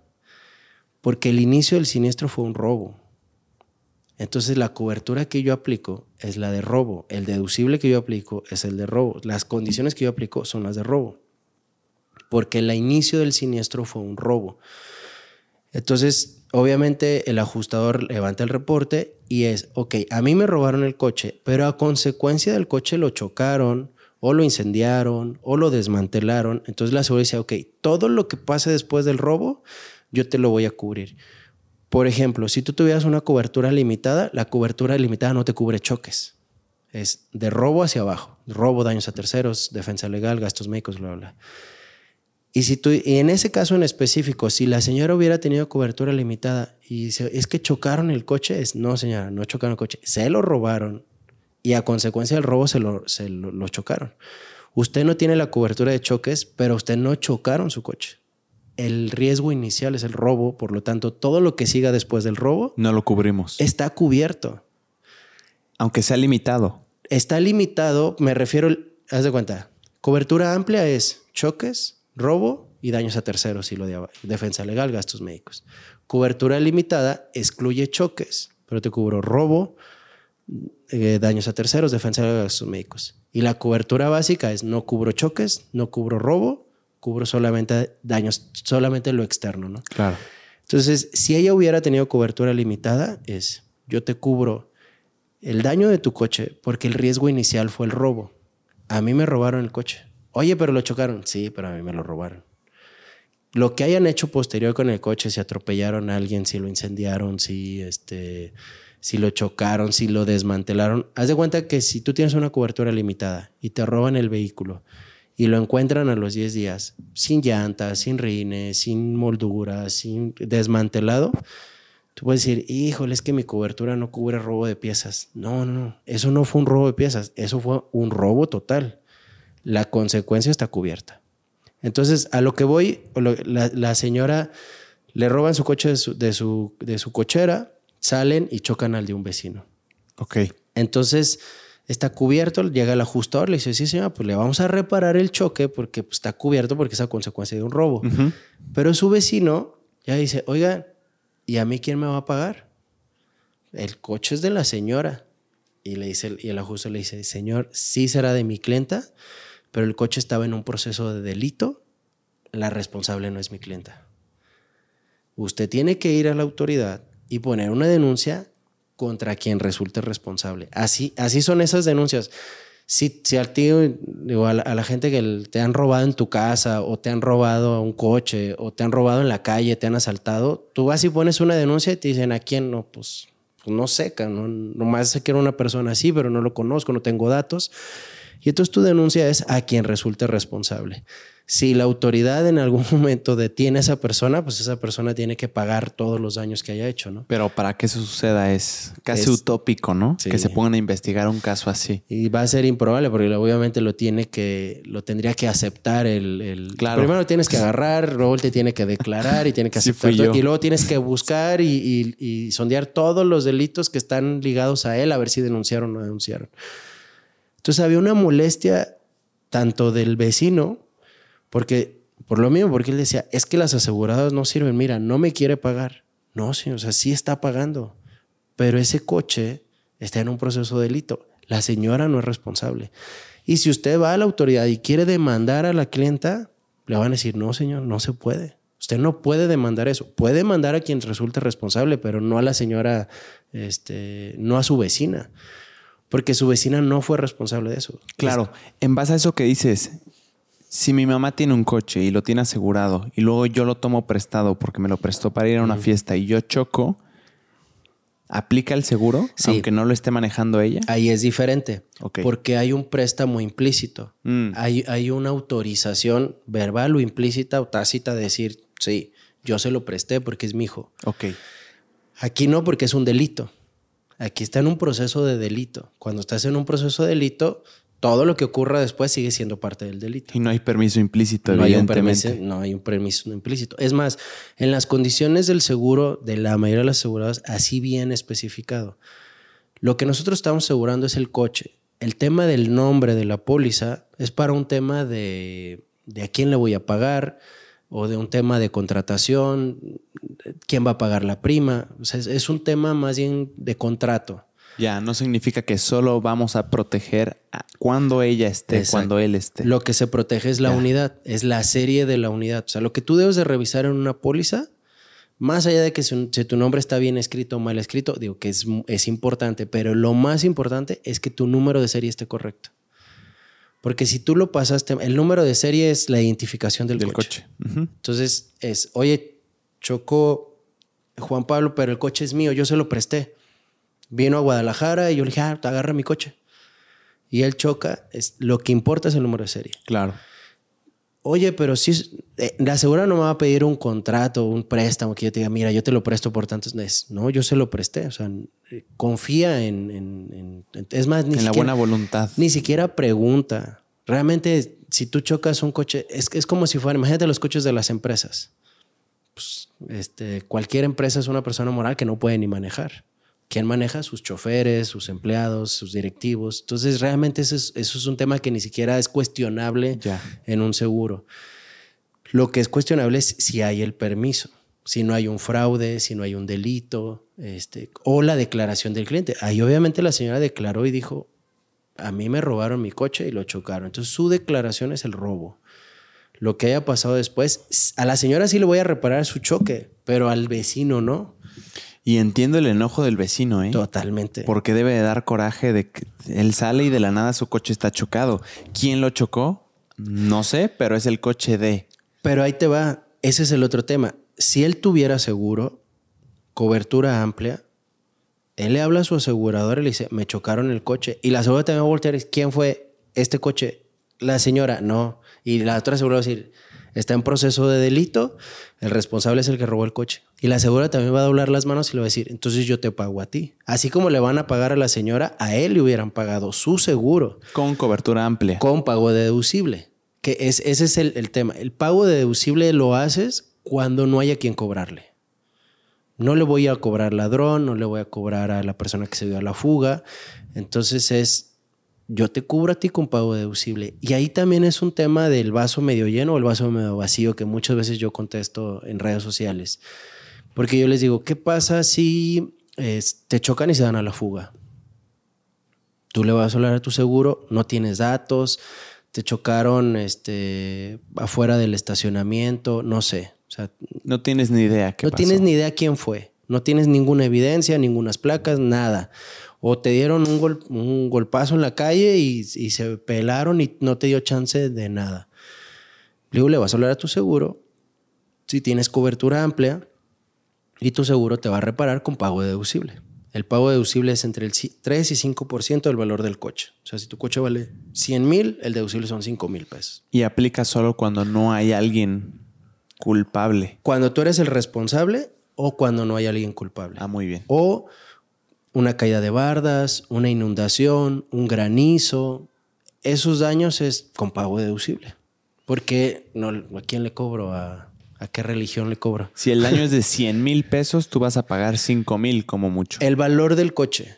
O sea, si el valor del coche son 100 mil y el deducible es 5%, tú vas a pagar 5 mil. Si tu coche vale un millón, tu deducible son 50 mil. Eh, entonces, eh, no es sobre el daño, es sobre el valor del coche. Oye, que mi reparación cuesta 8 mil. Ok, tú pagas 5, yo pago 3. Oye, que mi reparación vale 40 mil. Tú pagas 5, yo pago 35. Así funciona el seguro en, en tema de deducibles.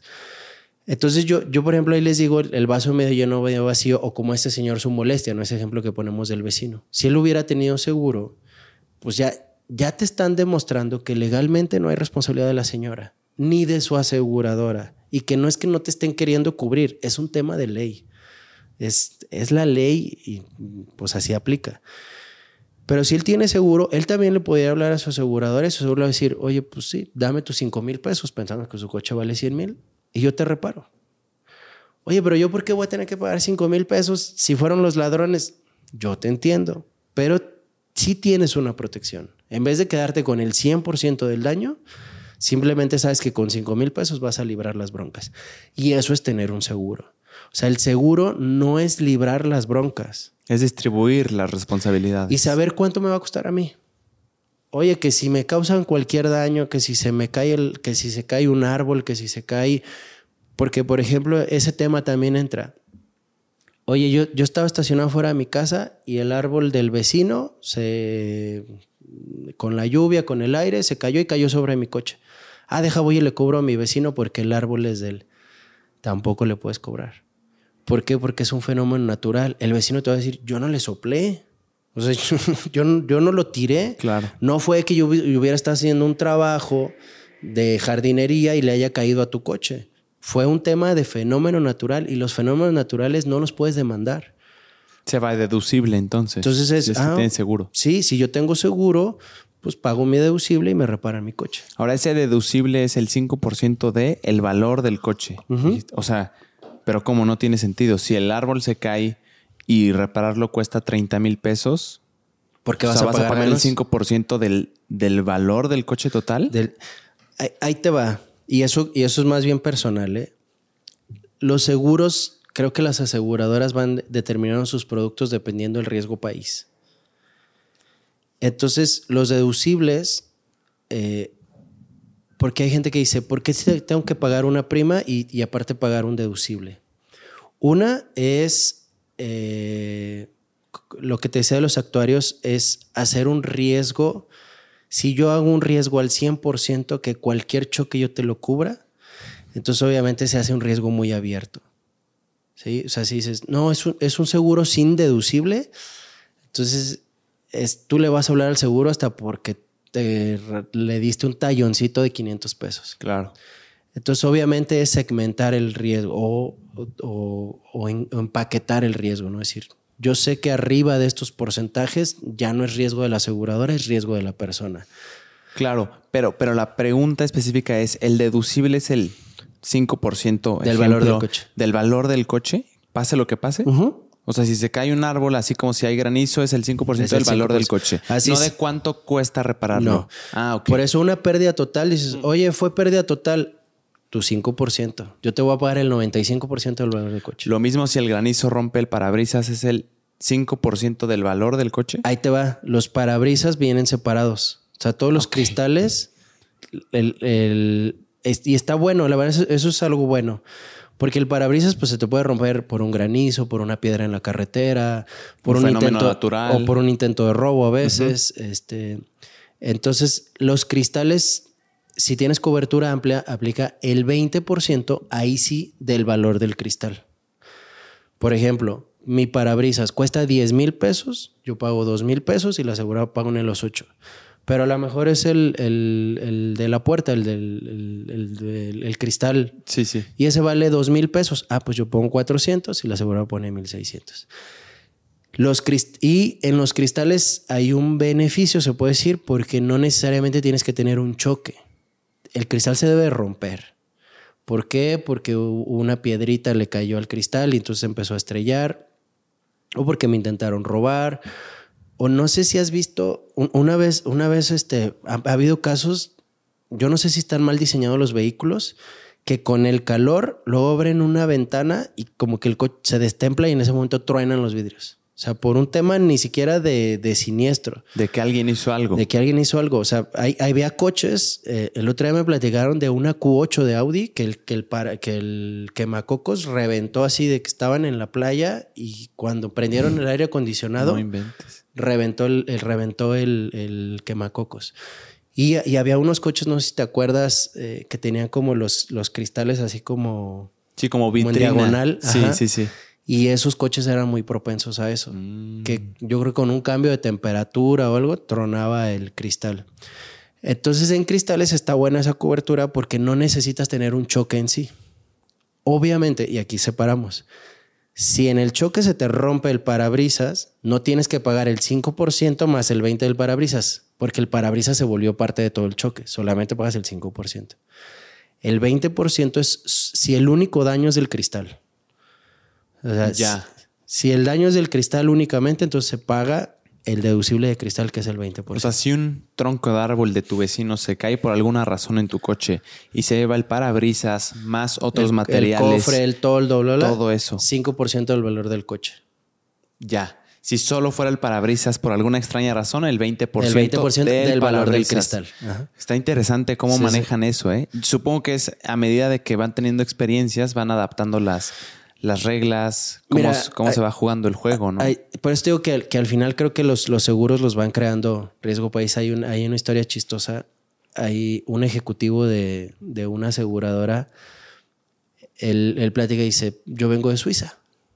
Y él, y él, una persona excelente para mí en el tema de seguros, porque él dice: Hay que pagar lo que hay que pagar. O sea, esa, esa visión de yo no vengo a ver cómo no pago. O sea, esa, esa no es una visión de una aseguradora. La yo, yo pago lo que dice mi contrato, pero también no pago lo que no dice mi contrato. ¿no? O sea, excluyo lo que no dice mi contrato.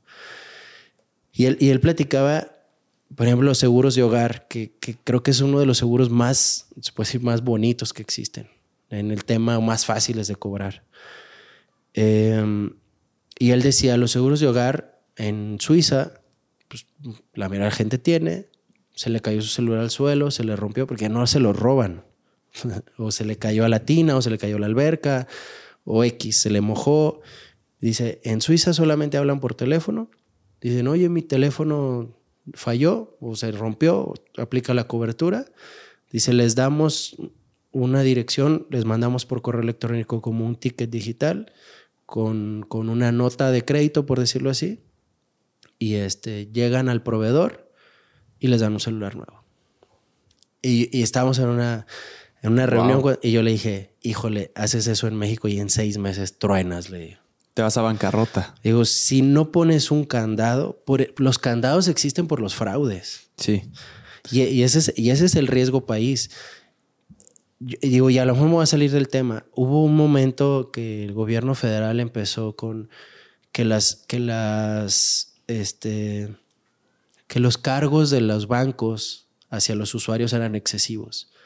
Que, que, te cobran por el estado de cuenta, que te cobran por un montón Si no de llegas a cierto... Ajá. Por el manejo de cuenta. Uh -huh. O a veces tú vas a sucursal y dices, oye, me imprimes un estado de cuenta y sí, sí, son 80 pesos. Y dices, ¿qué si me lo mandaste al correo nomás? Ah, no, pues porque eso te cobro. Y sí, y, y yo siempre pienso que la vida tiene, y todos tiene este, como las dos caras de la moneda, ¿no? Y yo lo pienso porque también en el tema de los seguros y, y en temas te enteras de muchas cosas. Y por ejemplo, los fraudes que existen en México con tarjetas de crédito, con la clonación, con todo, yo, yo lo pensé así, ¿eh? dentro de mi mundito, yo digo, si yo soy un banco con la capacidad económica que tienen, con todo el dinero que manejan, con la política socialmente, todo lo que hace un banco, y, y, y, y tu sociedad o gobierno me reclamas por cobrarte 50 pesos por esto, por cobrarte por eso, por cobrarte por el otro, ¿qué voy a hacer yo? Te voy a decir, dame las garantías para que a mí no me fraudien.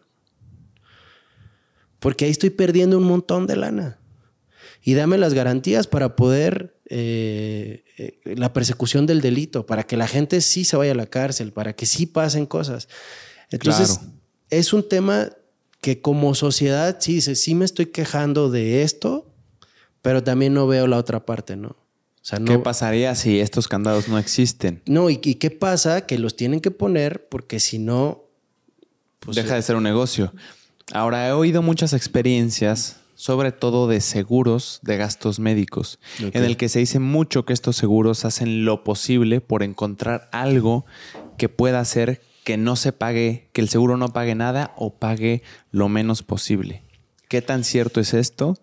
¿Y por qué sucede? Ok, mira, desde mi experiencia, mis clientes y mis asegurados, no.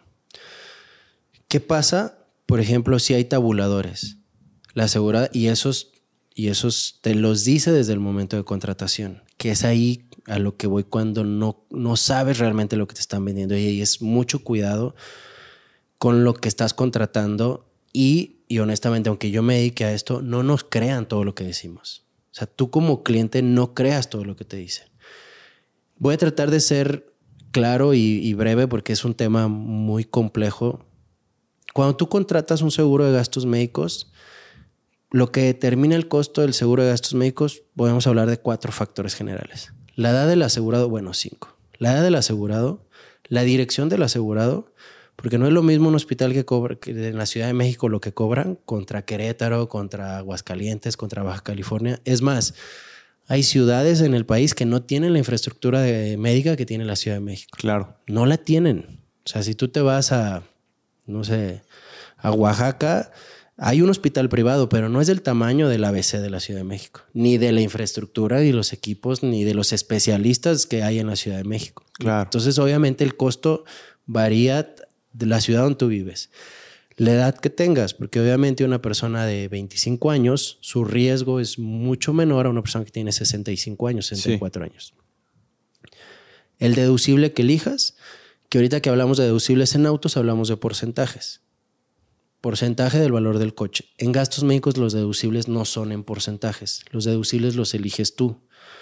Puede haber un deducible desde 10 mil pesos hasta 50 mil pesos.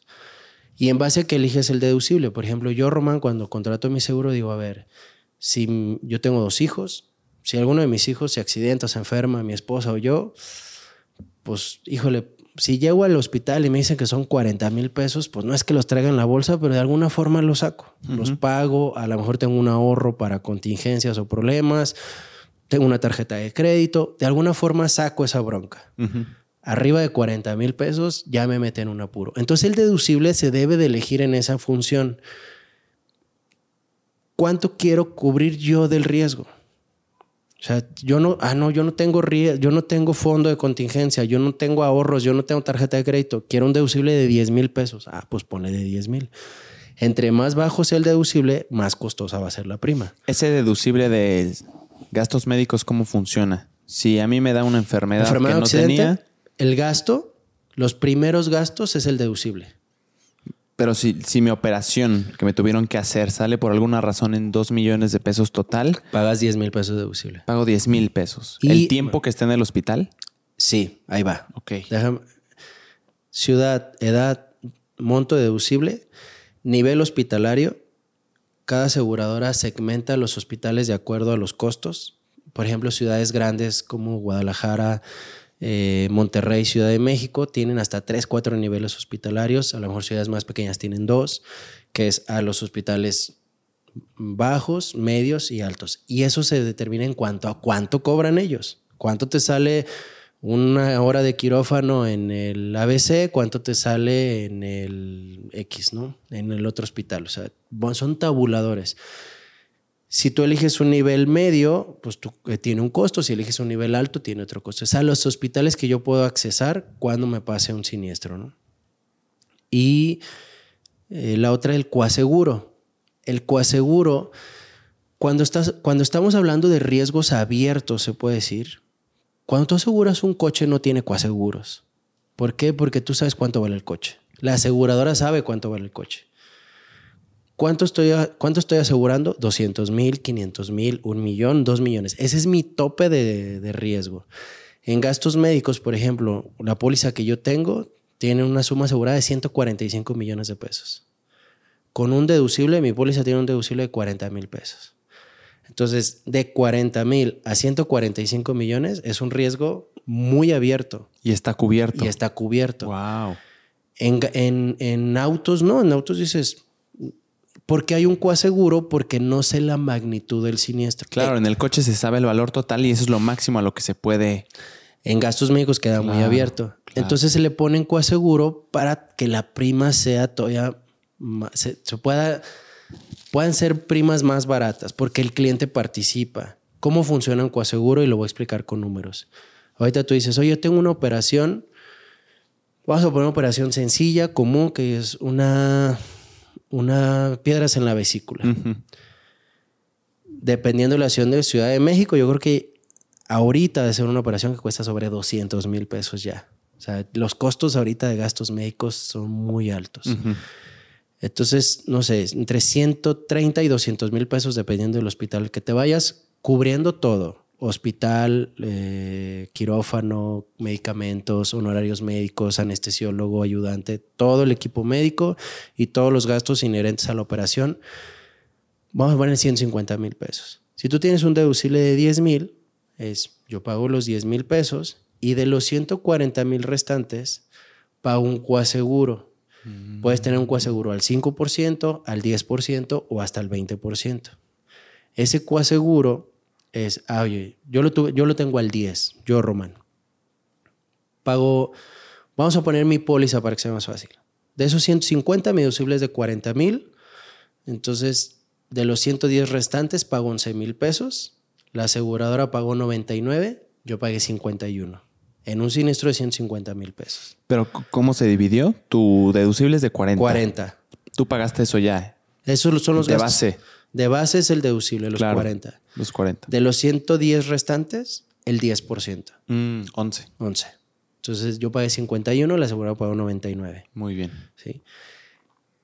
Pero los coaseguros, y eso es lo que se deben de fijar mucho las personas que contratan a los asegurados, los, los coaseguros deben estar topados para que sea una buena póliza de seguro.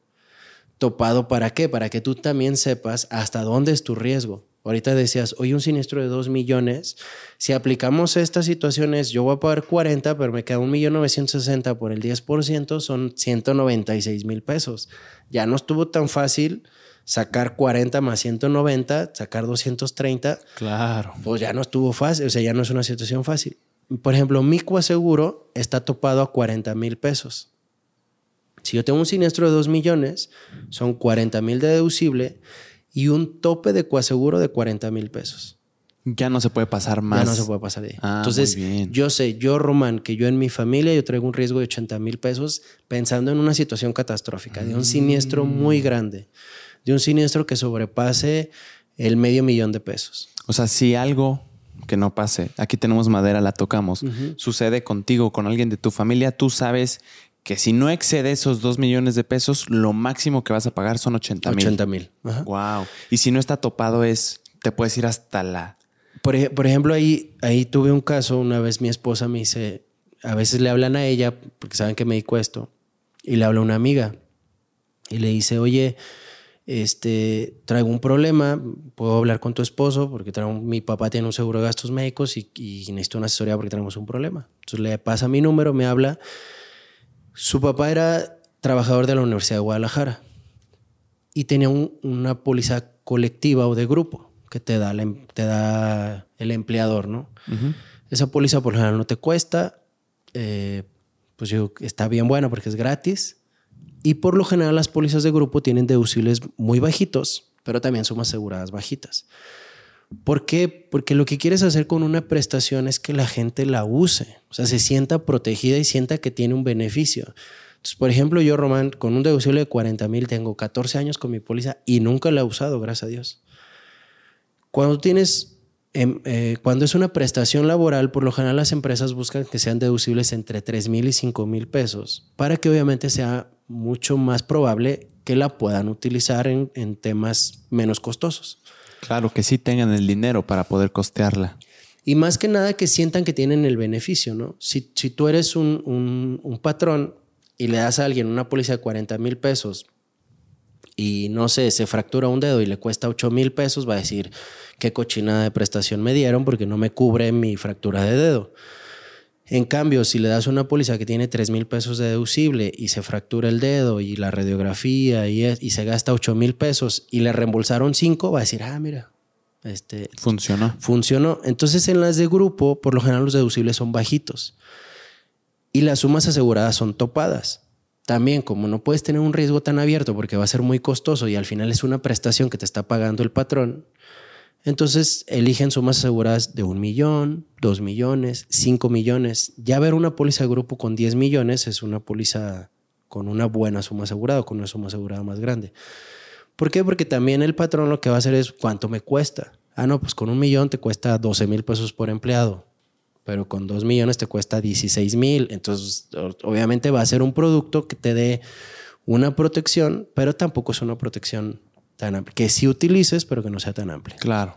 Entonces, esta chava me habla y me dice, oye, mi papá le detectan cáncer. Su póliza era con... El deducible no me acuerdo porque el deducible no era tema. Dice, tiene una suma asegurada de 3 millones de pesos.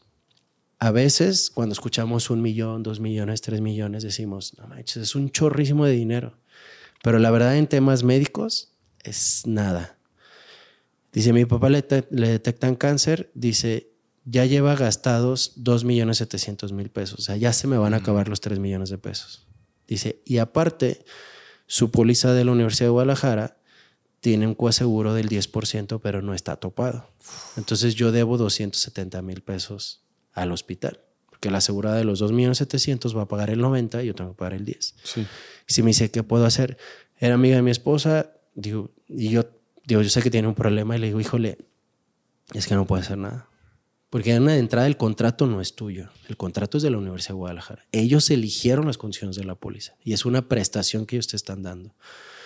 Tú no le puedes mover, no puedes renegociar, no puedes hacer nada porque ellos tienen que renegociar para todos los empleados.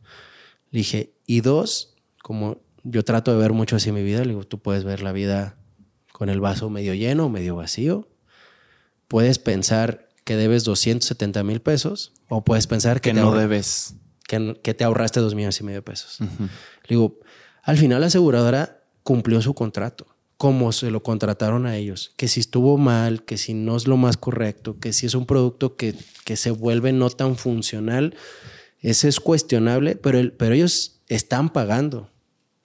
Y si le dije, dice, es, que, ¿cómo le hago? ¿Cómo, ¿Cómo recontrato? Le digo, es que no puedes recontratar porque si tú, ¿cómo cambio las condiciones? Le digo, no puedes abrir tú la puerta a cambiar las condiciones, porque qué tal si ellos te dicen, ah, te cambio las condiciones, pero te bajo la suma asegurada a un millón.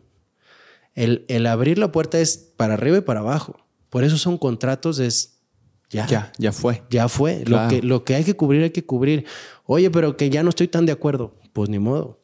Ya no puedes hacer nada para ese siniestro, para ese momento. Entonces, a veces, por eso les digo, no crean, eh, fíjense que esté topado, este, que, que, no dejen un riesgo abierto. ¿Por qué? Porque un riesgo abierto siempre es más barato que un riesgo que tú limitas. Si yo te ofrezco una póliza con deducible, con coaseguro sin tope, pues obviamente a lo mejor te va a salir 5 mil pesos menos al año. Pero en el momento de un siniestro, el problema va a ser para ti. Sí, porque vas a pagar una suma de cantidad muy fuerte. Porque tienes una probabilidad de en un siniestro grande de decir, híjole, pues también fue insostenible para mí pagar esa cantidad de dinero. O sea, la, idea de un seguro, la final de cualquier seguro es proteger tu patrimonio. Y, yo les digo, yo, yo no soy millennial, a lo mejor ya soy, este, pero yo viví el proceso, yo tuve el primer Nintendo cuando tenía seis años. O sea, el primerito, el NES, ese fue mi primer, el de los patitos fue mi primer Nintendo. Y, he visto la evolución y yo hago una analogía que digo, ¿para qué es un seguro? ¿Te gustan a ti los videojuegos? No los juego constantemente, pero sí. Pero te tocó, ¿llegaste a ver el PlayStation 1? ¿Lo llegaste a jugar o no? No. Ok. Cuando, cuando existía el, Super, el Nintendo, Super Nintendo, Nintendo 64, uno empezaba a jugar y si perdías, te regresabas hasta el principio. Así funcionaban los videojuegos. No había memorias, no había guarda tu avance. No había checkpoints. No había checkpoints, no había nada. Más hay una historia que yo platico de un amigo de mi hermano que por, que por pasar el Mario 1 dejó la tele prendida toda la... Se fue a la escuela, se quedó toda la noche jugando y, y, si lo apagabas o algo, pues te regresabas. Entonces dejó prendido el Nintendo y se empezó a quemar y quemó su cuarto por no perder el Mario 1.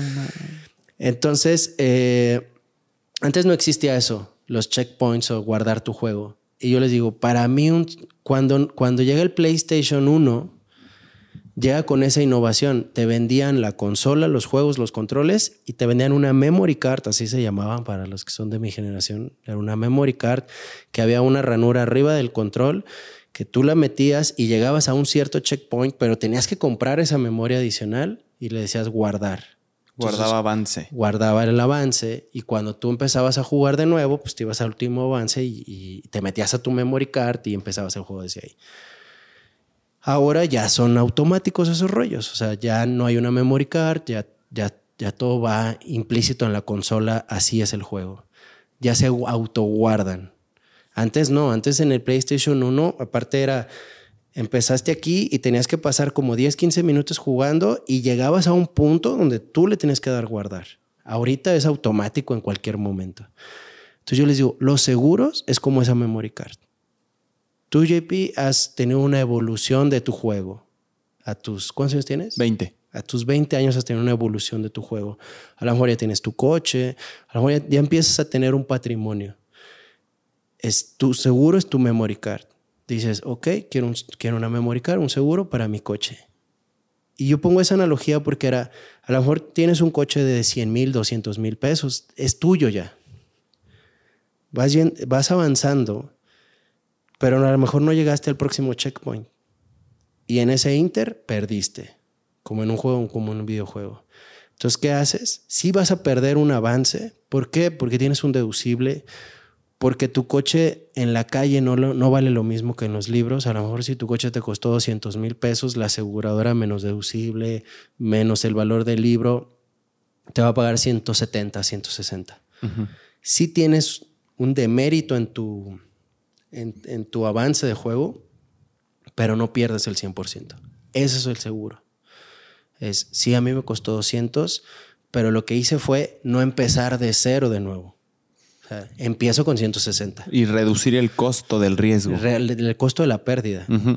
Entonces, y eso es, eso es muy tangible en una propiedad como, como en un coche Ujú. o como en una casa, pues, porque tienes un valor específico. Pero en gastos médicos o en vida es totalmente diferente. En gastos médicos, de lo que me preguntabas, de que si buscan cómo no pagar, hay tabuladores. ¿Cuál es el problema? Y ese es, es también mi situación personal. Por ejemplo, como sociedad muchas veces buscamos adquirir un seguro o adquirir una protección cuando ya está el riesgo, cuando ya estamos enfermos, cuando ya pasó, cuando ya nos robaron, cuando... Ay, el otro día me habló un, así un cuate a las 8 de la noche de, oye, ¿me puedes asegurar el coche? Le, le digo, cuate, ahorita pues no estoy en la computadora. Dice, es que me lo acaban de intentar robar y ya no quiero manejar un metro más porque, porque ya vio el riesgo ahí. Entonces es como, pues sí te entiendo, pero ahorita yo ya no estoy en horario de poder hacerlo. Pero es hasta que lo vemos así, es cuando entonces a lo mejor Le damos la decidimos, seriedad. Le damos la seriedad. Y otros países, Estados Unidos, Europa, es, es una, es en automático. O sea, la gente asegura por, porque es su cultura hacerlo, ¿no? Porque es su necesidad hacerlo, sentir como esa protección. Y aquí en México todos estos factores económicos, sociales, de credi- credibilidad de las aseguradoras, de todas estas historias, cuando, alguien por lo general habla de una aseguradora y le preguntas, ¿tú, ¿tú has tenido seguro? Te dice, ah, no, yo no. Entonces, ¿cómo, ¿cómo hablas del tema si ni siquiera los has contratado? Y en cambio hay muchas historias donde al revés. Yo, yo por ejemplo, una vez este, en gastos médicos platicaba, nosotros pensamos en la enfermedad, en estar hospitalizados, en los costos que tiene la hospitalización. Y una vez tuve un caso donde una persona relativamente joven, menos de 40 años, dice, oye, me detectaron hepatitis C.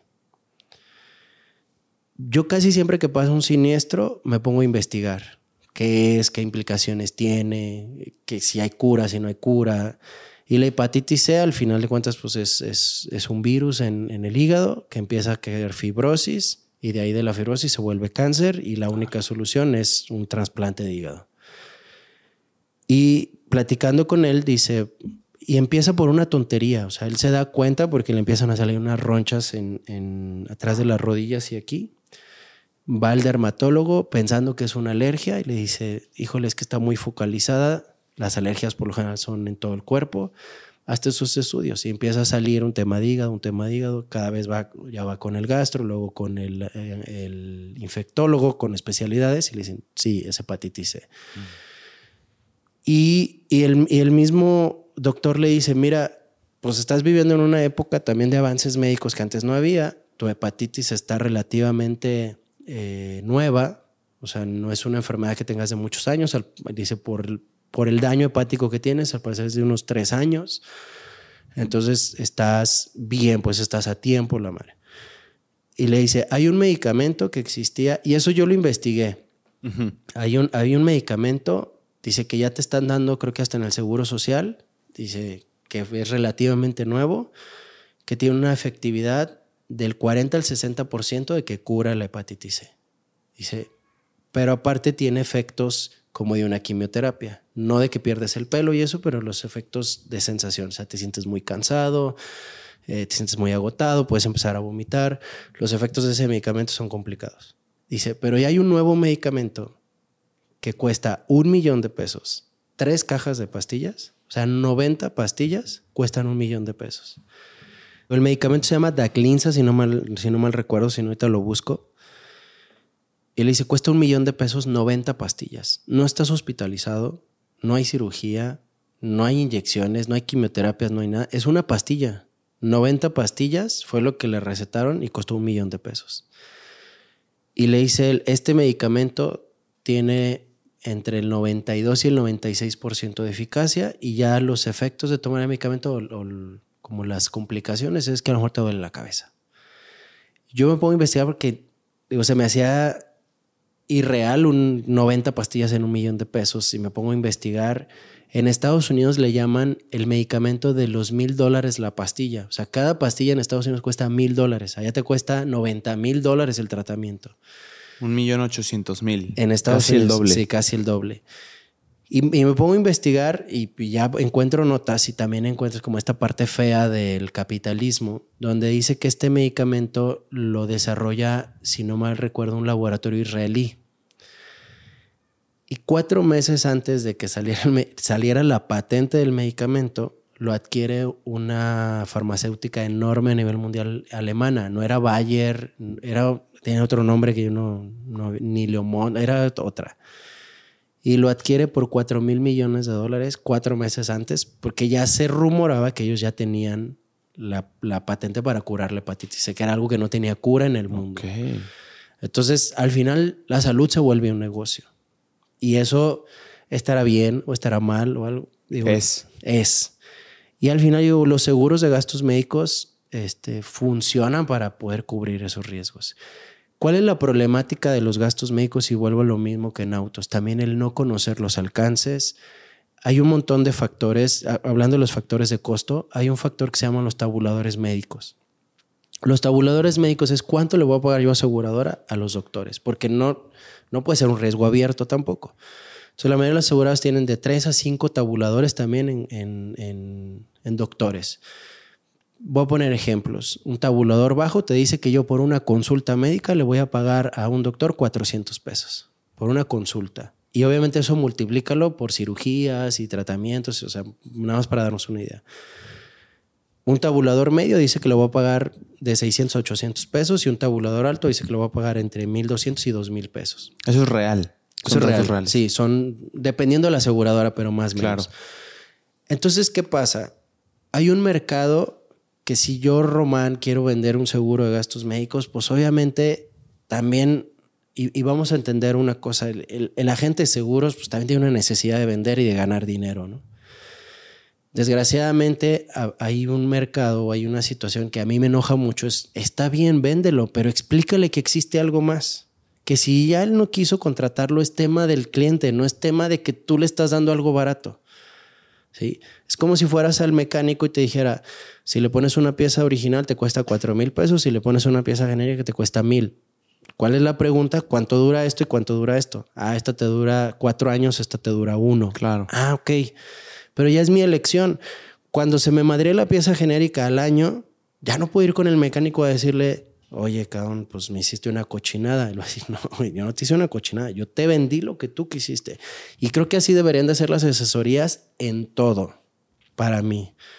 Entonces, en gastos médicos, si yo voy con un producto con un nivel hospitalario medio, con un, con un tabulador médico bajo, con una suma asegurada de 10, 15, 20 millones de pesos, que es baja, pues si hay unas de 145, pues te voy a presentar un producto no sé, dependiendo la, la ciudad donde viva la persona, pero vamos poniendo la ciudad más cara que Ciudad de México. Te voy a presentar un producto de 18 mil pesos al año. Pero si te presento un, nivel hospitalario alto que puedes ir a todos los hospitales de más lujo en la Ciudad de México, una suma asegurada más alta, un, este, tabulador médico más alto, a lo mejor te va a costar 28 mil pesos, 25 mil pesos.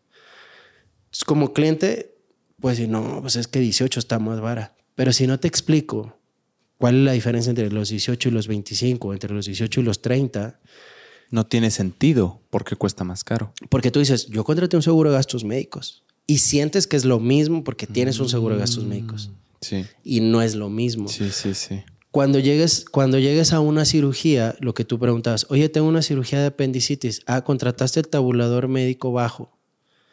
Ok, a, a tu doctor yo le voy a pagar, voy a dar, eso sí voy a dar números al azar, no son reales. Le voy a pagar 20 mil pesos a él y a su equipo médico porque tu tabulador médico es el bajito. Ah, oye, yo contraté el más alto. A, a tu médico y a los le voy a pagar 40 mil pesos. Entonces, cuando llegues tú a querer hacer uso del seguro, el doctor te va a decir, no, compa, a mí con 20 mil pesos no me alcanza. Y tú vas a creer que es un problema de la aseguradora y tu doctor va a decir que tu aseguradora no te quiere pagar y tu familia va a decir que tu aseguradora no te quiere pagar, cuando realmente lo que hiciste fue contratar un tabulador bajo. Claro. Tal vez fue culpa de que no se te explicó Eh. o tal vez fue culpa de que no te informaste y que no decidiste bien. Pero ojo, la información ya está, ya no vivimos en el año 2, ya ahorita 2023. Si el agente de seguros te dice, oye, este tabulador, porque también esa es otra, el tabulador no te va a hablar de todo. Tiene un nombre, por ejemplo, en GNP se llama, creo que con números, 100, 200, 300, 400. En AXA se llama por, este, por maderas, roble, caobra, cedro. Que en cada aseguradora tiene un nombre que a ti como cliente no te dice nada. Simplemente, pues es el nombre del, del tabulador. Es como si compraras un Honda Accord, el Touring, contra el. No me acuerdo cómo se llama. la- Dices, ¿qué es Touring? Ah, pues Touring es. Estas equipamientos. sentido. Tiene un sentido. Hablando de coches, Roman, eh, es cierto que una cosa en la que se fijan los seguros, las aseguradoras, para asegurar un coche, es qué tan propenso es o estadísticamente qué tanto se roba el modelo en sí. Sí, sí, sí. ¿Es cierto eso? Lo que hablamos hace rato, el actuario es el que determina los costos. Los actuarios ven probabilidad estadística. Ok. Y ya hay una probabilidad, una estadística, un índice de robos. Si- igual, si tú te metes a la Asociación Mexicana de Seguros, de Instituciones de Seguros, la AMIS, hay cuáles son los coches más robados estando estacionados, cuáles son los coches más robados a mano armada. Porque también hay, hay una diferencia en, hay- bueno, hay, hay coches que es propenso que se los roben a mano armada, hay, hay coches que son propensos que se los roben estando estacionados. Ok. Hay esas tres estadísticas, los más robados en general, los más robados estacionados y los más robados a mano armada. Casi siempre son los mismos, casi siempre. Y obviamente, ¿qué factor tiene esa probabilidad? Que es de los coches más vendidos. ¿Y por qué son los más vendidos? Porque son o los, o los más prácticos para trabajar en algunos rubros de México o los que más le gustan a la gente. ¿Y está esa información en internet? Sí. ¿Los coches más robados por estadística? Sí, ya casi- acabamos de hacer un video y casi me, me acuerdo de todos. Obviamente estaba siempre, casi siempre está en primer lugar la Nissan NP300 o la Nissan Pickup. Es de carga. Es la de trabajo. Ujú. Entonces es la que más ves en el, en el ámbito empresarial. ¿Por qué? Porque es un coche, bueno, ya ahorita no es tan barato, pero un coche relativamente barato por su, eh, los beneficios que daba por ser una pickup. Y Nissan siempre se ha sido una, eh, caracterizado por ser una empresa barata en refacciones y en reparaciones. Entonces, obviamente, como empresa, pues lo que buscas es todo eso, ¿no? Claro. Entonces, es la camioneta más vendida, es la camioneta más robada. Y por tanto, la del seguro más caro. Mira, Quiero pensar. Esa, esa pregunta, y muchas me dicen, ¿cuál es el seguro más barato en coches? Y la yo les digo, el de un Ferrari o el de un R8 de Audi. Y me dicen, no manches, dices, pues ¿cuánto cuesta? Le digo, no, pues te cuesta 100, 200 mil pesos. O, perdón, o le digo, el de una Lamborghini Urus. Ujú. Me dicen, ¿cómo va a ser el más barato? Pues ¿cuánto cuesta? Y, y eso es real. Por ejemplo, una Lamborghini Urus, el seguro costaba, dependiendo de la aseguradora, entre 250 mil y 300 mil pesos Al año. al año. Y me dicen, ¿y por qué, es- por qué es que está barato? Le digo, ah, bueno, es que la camioneta cuesta 6 millones y medio de pesos. Si tú comparas el porcentaje, te estás pagando un 3-4% del valor de la camioneta en seguro. Entre un 3 y un 4%. En porcentaje es, el, es de los seguros más baratos. Digo, una Nissan NP300, ahorita esa camioneta, según yo, cuesta sobre 350 mil pesos nueva y el seguro anda sobre, dependiendo de la ciudad, pero en la Ciudad de México, anda andar el seguro sobre 40 mil pesos al año. Sí, es mucho más alto en proporción. En porcentaje estás pagando 9, 10, hasta el 12% del valor del coche para asegurarlo. Claro. Entonces, eh, lo barato no es el monto, es el porcentaje de lo que cuesta la unidad cuando, cuando cuánto te cuesta cubrir el riesgo. Entonces, obviamente los seguros más costosos van a ser de los coches más chocados y de los más robados. O de los coches que, por ejemplo, en cuestión de choques, de los vehículos que tengan las piezas más caras. Por ejemplo, Mazda es una, marca que es muy costosa en piezas. Eh, Volkswagen es una marca que es muy costosa en piezas. SEAT es una marca que es muy costosa en piezas, que al final es Volkswagen, pero tienen diferente nombre. Entonces, esos factores te van a afectar mucho el costo del seguro, porque no es lo mismo traer un riesgo de un coche que no se roban a un coche que es muy probable que se roben. Claro, y te acuerdas, la NP300 está ahí, Nissan. NP300, el Suru sigue dentro de los primeros 10. Tiene que estar ahí. Pero es un coche que según yo, desde el 2006 ya no se venden nuevos, pero sigue estando dentro del robo. El Vento, el Aveo, la CRB de Honda. ¿A poco? Pero ese es un coche que es porque a la gente le gusta. O sea, ese coche no es de trabajo. Ese es, ese es el coche de, como familiar por excelencia en ciertos casos. La CRB, si no mal recuerdo, la HRB de Honda también. Mm. Eh, eh, Aveo Vento, el Jetta creo que ya no estaba. El Jetta salió muchos años, estuvo el Jetta y ahorita ya este, salió un poquito. Pero la NP300 es el, el Versa, el Versa también de Nissan. Y, hicimos ese video en redes sociales y la gente, pues los taxis, pues sí, o sea, el, los tuve, ¿qué ves en taxis? Ventos, Versas y Aveos. Entonces hay una gran cantidad de esos vehículos, hay una gran demanda de piezas y el robo, porque muchas veces da para las refacciones. O sea, mm. para la venta de piezas. Ya. Para sacarle lo más que se pueda, sí. Entonces, si tú tienes un gran mercado de esos vehículos y un mercado de vehículos que están en uso constante, que se deterioran más, porque el, el, taxi se deteriora más que tu coche de uso particular, pues obviamente tiene una demanda más de piezas. Entonces, esos son los vehículos que terminan casi te podría decir que el éxito del vehículo, el éxito me refiero al, a, que el público le guste y lo compre, va, a determinar que se, lo, que se lo empiecen a robar. ¿Qué tan robado es? Ok. Pasó con las Tacomas. O sea, cuando la Tacoma entra, la Tacoma empieza, es un coche que empieza a comprar mucha gente y empieza la robadera. O sea, se empiezan a robar muchas esas camionetas. Eh, también es temas de seguridad. Son camionetas que se la llevaban mucho a la sierra, a, a lugares este, entonces buscaban camionetas. Hubo un tiempo que era mucho las 4x4, o sea, lo que era Gran Cherokee, las Ram, las, las, las Tacomas, las Cheyenne. Fueron vehículos que durante, yo creo que el 2000, del 2013 al 2016 fueron vehículos muy robados. Pero como que eso también va... Va variando. Va variando, sí, sí, sí. Te late, Román. Hice unas preguntas. Sí. Y convoqué a que, que preguntaran qué les llamaba la atención para preguntarte a ti como experto en seguros. Si te late, vamos a leer un par que pueden ser interesantes. Si ya tengo una enfermedad específica, ¿me puedo asegurar para esa enfermedad? No. la mayoría de las, cuando tú tienes un, cuando es una contratación de seguro de gastos médicos, llenas un, formato, un, un, cuestionario de salud. Si si tú das una preexistencia, aquí también depende de la preexistencia o de la enfermedad que tengas. Es muy diferente decir, oye, me operaron, traigo una placa en el tobillo porque me fracturé la tibia o el peroné y traigo una placa. A decir, me dio cáncer, diabetes, hipertensión, artritis, enfermedades crónico-degenerativas. Entonces, si yo meto una solicitud con alguien con una fractura de que traiga una placa en el pie, muy posiblemente me den el seguro excluyendo cualquier cosa que pueda pasar después de esa, de esa, de, eso en específico. O sea, si algo se te sale con la placa, no lo cubre el seguro. No, ya, no, porque ya es una preexistencia. Ok. Y, puede haber negociación o puede haber coberturas que digas, eh, si en dos o tres años o en cinco años no has tenido atención, entonces te lo empiezo a cubrir. O sea, puede haber alguna cobertura que sí te lo cubra.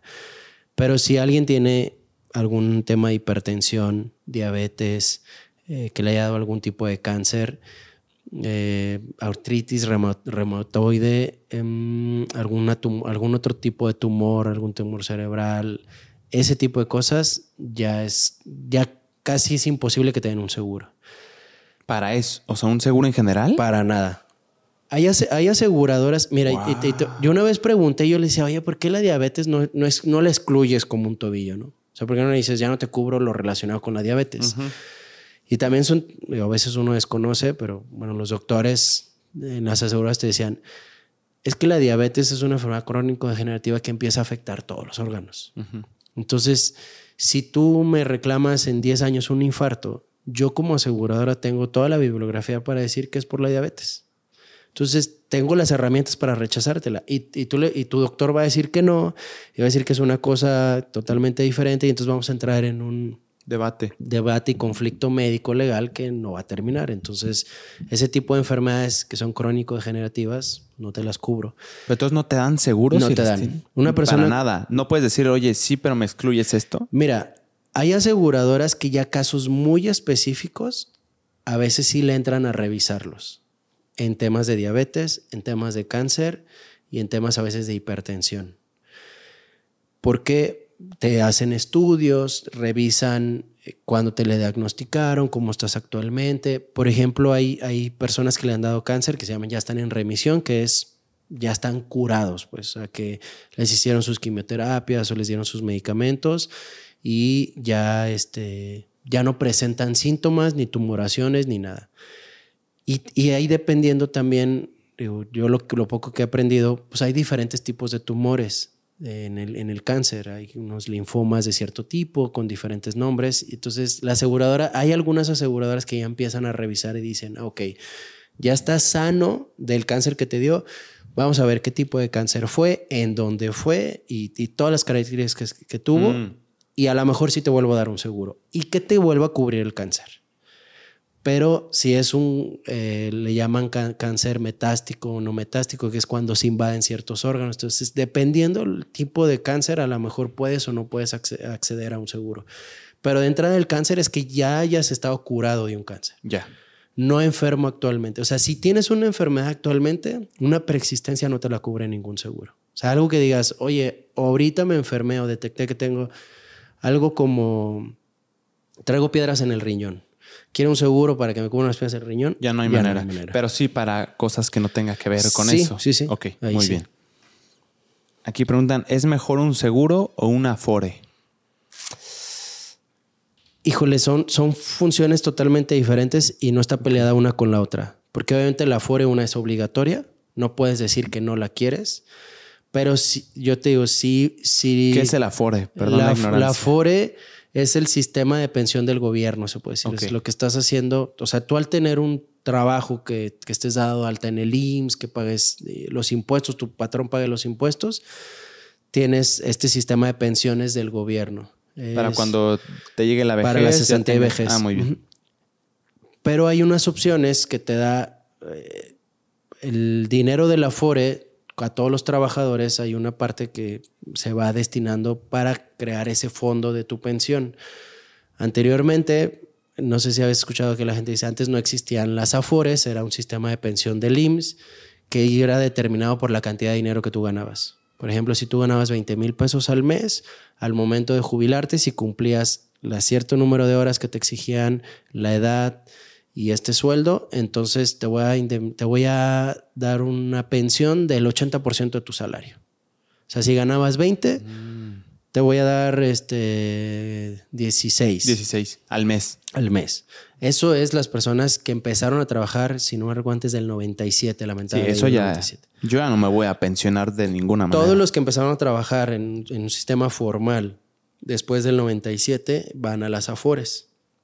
Y la Afore yo digo lo poco que sé, porque yo no tengo afore, porque no trabajo como, como, como empleado con un patrón, se va destinando cierto dinero y lo que tienen las afores es que puedes hacer aportaciones adicionales. A lo mejor eso es a lo que se refiere la pregunta. Es si yo le hago aportaciones adicionales a mi afore, me conviene más que hacérselas a mm. un plan personal, yo diría, hácelas a un plan personal.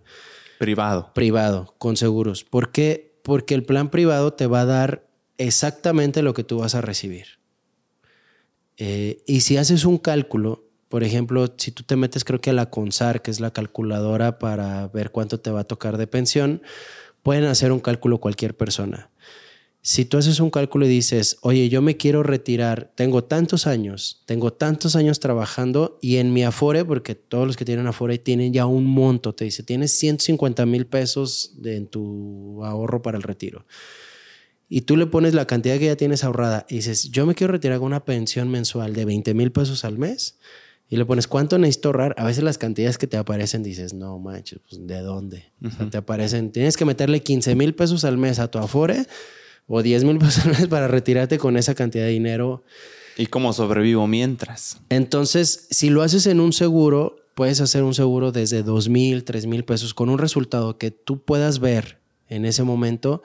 ¿Y cuál es? O sea, nada está peleado con nada, ¿no? ¿Cuál es el beneficio de un seguro? Tú vas a tener tu Afore, que vas a tener esa protección que ya tienes, y un seguro, aparte de pensar en el futuro, lo haces al presente. Es, ¿Qué pasa si yo me, me invalido en este momento? O sea, yo tengo una invalidez, por ejemplo, y eso no lo, tiene, no lo puede hacer nomás una persona que trabaja eh, como empleado. Tú, por ejemplo, JP, puedes decir, oye, yo ya tengo un ingreso, eh, lo que hago en contenido, lo que estoy previendo, mis inversiones, bla, bla. Pero ¿qué pasa si me quedo paralítico? O, o, cuadrapléjico, o yo pierdo un brazo, o pierdo un miembro de mi cuerpo, un seguro particular te va a dar una indemnización por eso. O sea, no solamente el, seguro dentro de, una aseguradora lo, puedes estar pensando para ver si llego vivo a los 65 años. Es que pasa si en el inter de mis 65 años me, este, me invalido yo. O, tengo una enfermedad que ya no me deje trabajar. se llama la invalidez total y mm. permanente. O sea, no tienes que cumplir necesariamente como en el Afore con cierto tiempo, con ciertas horas, sino que acá es en cuanto te, te suceda. En cuanto sucede el riesgo. O, por ejemplo, la familia, ¿no? Si dices, bueno, también qué pasa si fallezco, pues aquí tú pones una suma asegurada y dices, ah, yo quiero que a mi familia le den 3 millones de pesos. Ah, pues llegó el fallecimiento, está la indemnización. Pero sí utilicen la calculadora.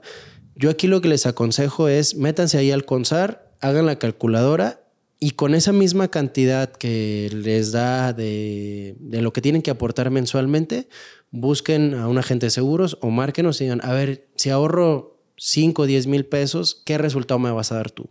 Y vean el resultado. Compárenlo. Compárenlo. Claro, muy bien. ¿Es válido contratar un seguro de un auto, pero poniendo un código postal donde hay poca incidencia delicticia?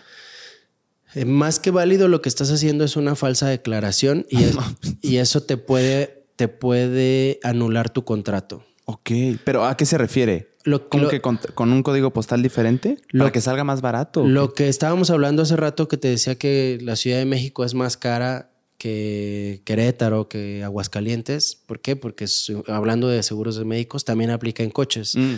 Por ejemplo, tu póliza de seguro del mismo coche, hablando, vamos a hablar de un coche común. Una, una Nissan NP300, del coche más robado en la Ciudad de México, te cuesta 35 mil pesos el seguro pero en Baja California te cuesta 18. Mm, porque no lo roban tanto. Porque no lo robo, porque no hay tanta incidencia de robo. Entonces, si tú vives en la Ciudad de México y dices, ah, pero ponle el código postal de allá, no es que no sea válido, pero lo que puede pasar es que pongas en riesgo tu protección. O sea, porque la aseguradora, todos los contratos de seguro de todos los ramos te dice, hay una cláusula que se llama omisiones o falsas declaraciones. Mm y, no, no literal, pero en, esencia esa cláusula dice, si tú mientes o omites información para que la aseguradora incurra en una falla para calcular el costo del riesgo, para la mm. procedencia o no procedencia de un siniestro, si yo aseguradora me doy cuenta, puedo este, anular el contrato. Y está dentro, y eso está dentro de la ley. Te vayas a demandar a quien demandes si te demuestran eso. Es intentar hackear el sistema, pero te puede resultar mal. Y ojo, y desde la parte que hablábamos ahorita, que tenemos las aseguradas y las coberturas que, que merecemos como país, si tratamos de hacer eso, lo único que va a pasar es que las ciudades baratas se encarezcan y las caras se encarezcan todavía más. Porque al final el riesgo no va a dar. O sea, no sé si me explico. Si tú aseguraste la Nissan en, Baja California y te la roban, pero te cobraron como Baja, como Baja California, pero realmente la circulabas en la Ciudad de México, mm. Baja California se va a encarecer sin necesidad porque estás asegurando mal los riesgos. Porque hay un registro de robo Sí. En ese código postal. En ese código postal. Ok. Entonces, este, realmente yo digo, un seguro debes de contratarlo con la finalidad de que si te pasa algo tengas la mayor certeza posible de que no, no te pueden encontrar algo para no pagarte. Y ese hecho es un factor de, puede ser de no pago. E ilegal podría llegar a ser, ¿no? Pues más, más que nada, es una omisión o una falsa declaración más que nada. Muy bien. ¿Cuál es el proceso y qué documentos necesito para contratar un seguro para mi coche y para, y para algo médico? Ok. Para el coche, nos pueden mandar un WhatsApp, ¿puedo dar el número? Claro, lo que quieras. 3313 240921.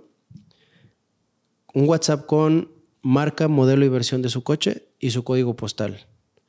Con eso nosotros vamos a cotizar. Esta simplemente es una cotización. Si la cotización les parece bien, eh, les damos, eh, ya solamente nos mandan tarjeta de circulación, INE, un correo electrónico y su constancia de situación fiscal si requieren factura del seguro y se emite su póliza. Y ya, la- ya eligen su forma de pago, si quieren pagar en el banco, con tarjeta de crédito, eso ya es, eso ya es lo que cada persona quiera. Gastos médicos, nombre, nombre completo, fecha de nacimiento y código postal de la persona donde vive que quieran asegurar y saber si tiene alguna enfermedad. O sea, eso es bien importante para saber si podemos... Una preexistencia. Una preexistencia. Muy bien. Eso sería eh, lo que necesitamos.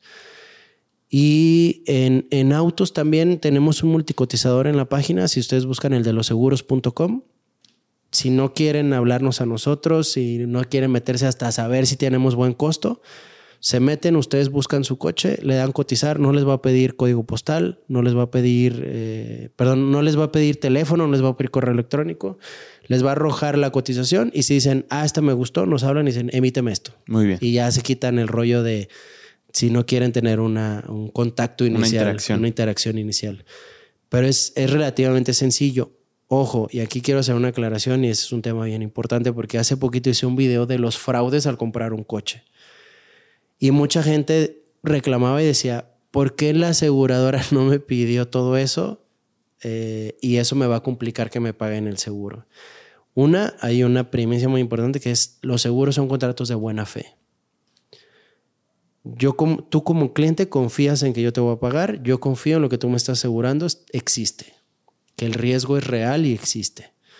Entonces, desde esa primicia, al ser un contrato de buena fe, yo no te voy a pedir papeles, no te voy a revisar nada. Y la otra, que esa ya es personal, es porque esos temas no son requisitos del contrato del seguro, son requisitos legales de la autoridad. El que tú tengas una factura es demostrar la, legal procedencia del vehículo. El que tengas pagados tus refrendos es que tengas tus impuestos pagados. O sea, todo lo que te pide el seguro para pagarte un vehículo eh, son temas inherentes al país donde están operando, más a- de que demuestran la legalidad de la unidad, más allá de que ellos lo pidan porque sí. Mm. O sea, es, Se yo, da por hecho. yo pido lo que, lo que legalmente tiene que existir. Claro. O sea, no, no, la aseguradora no hace la regla, quien hace la regla es la autoridad. Y ojo, aquí hay un, hay un video, por ahí búsquenlo. Es, creo que a veces me desespero porque los videos que son como muy importantes en, en cuestión de contenido son a veces los que menos vistas tienen. Yo hablo de lo que tienes que revisar cuando compras un vehículo, porque desgraciadamente también se da demasiados fraudes. Lo que hablábamos de, de y eso es y eso es lo menos, el que te de que te eliminen una factura de aseguradora para que no te cuente, no te des cuenta que es de seguro, pues eso no te mete en una bronca, nada más te indemniza menos. Pero hay un montón de facturas falsas, hay un montón de vehículos remarcados. Eh, eso es extremadamente común. La gente no se da cuenta, no revisa sus documentaciones y a veces solamente con revisar documentaciones y fechas te puedes dar cuenta si te están haciendo un fraude o no. Hay veces que es tan, bueno, no sencillo porque hay muchas artimañas para modificar documentos y facturas, pero yo, yo pongo este ejemplo. La autoridad, las recaudadoras, no se dan cuenta y te emplacan coches que no te debe haber emplacado. Y tú estás creyendo que traes un vehículo legal, Legal. y realmente no. Y es un tema de autoridad. O sea, y es un, trauma- un, un problema país. Y ahorita se da mucho más con las facturas digitales. Porque la factura digital la puedes imprimir las veces que quieras. Antes de menos las facturas era un documento único, ahora ya no es un documento único. Entonces, esto de las facturas digitales en temas de autos ha potencializado mucho más el tema de fraudes. Y, y, y, yo a veces dice, no, pues yo siempre compro en agencia. Te voy a platicar una historia, lo voy a hacer la más corta posible, de un cliente que le tocó el fraude. A él le vendieron una camioneta bien, pero su, camioneta la utilizaron para hacer un fraude. Él compra su camioneta a crédito en la agencia la termina de pagar y nos habla y me dice, oye, ¿me aseguras mi camioneta? Ya no tengo la obligación de tenerla en la agencia, entonces ya quiero que me la asegures tú. Nosotros cotizamos y en una misma aseguradora tú no puedes asegurar dos veces el mismo coche. Hay un bloqueo en el sistema, por ejemplo, si es Qualitas, AXA, Chop, la que sea, GNP si ya hay una póliza emitida y otra persona intenta emitir una póliza, te dice, no se puede porque no puedes tener asegurado dos veces el mismo coche en la misma compañía. Si lo haces en otra, no, no se comunican los sistemas. Entonces fue hasta suerte del cliente que nosotros cotizamos y cuando estábamos emitiendo, nos votó esa alerta. Cotizamos en una compañía que nos vota la alerta. Perdón nos bota la alerta y le le digo, oye, tu camioneta está asegurada. Me dice, no, yo no la he asegurado. Es más, la otra póliza era con otra compañía, la de la agencia. Y dije, pues hay una póliza.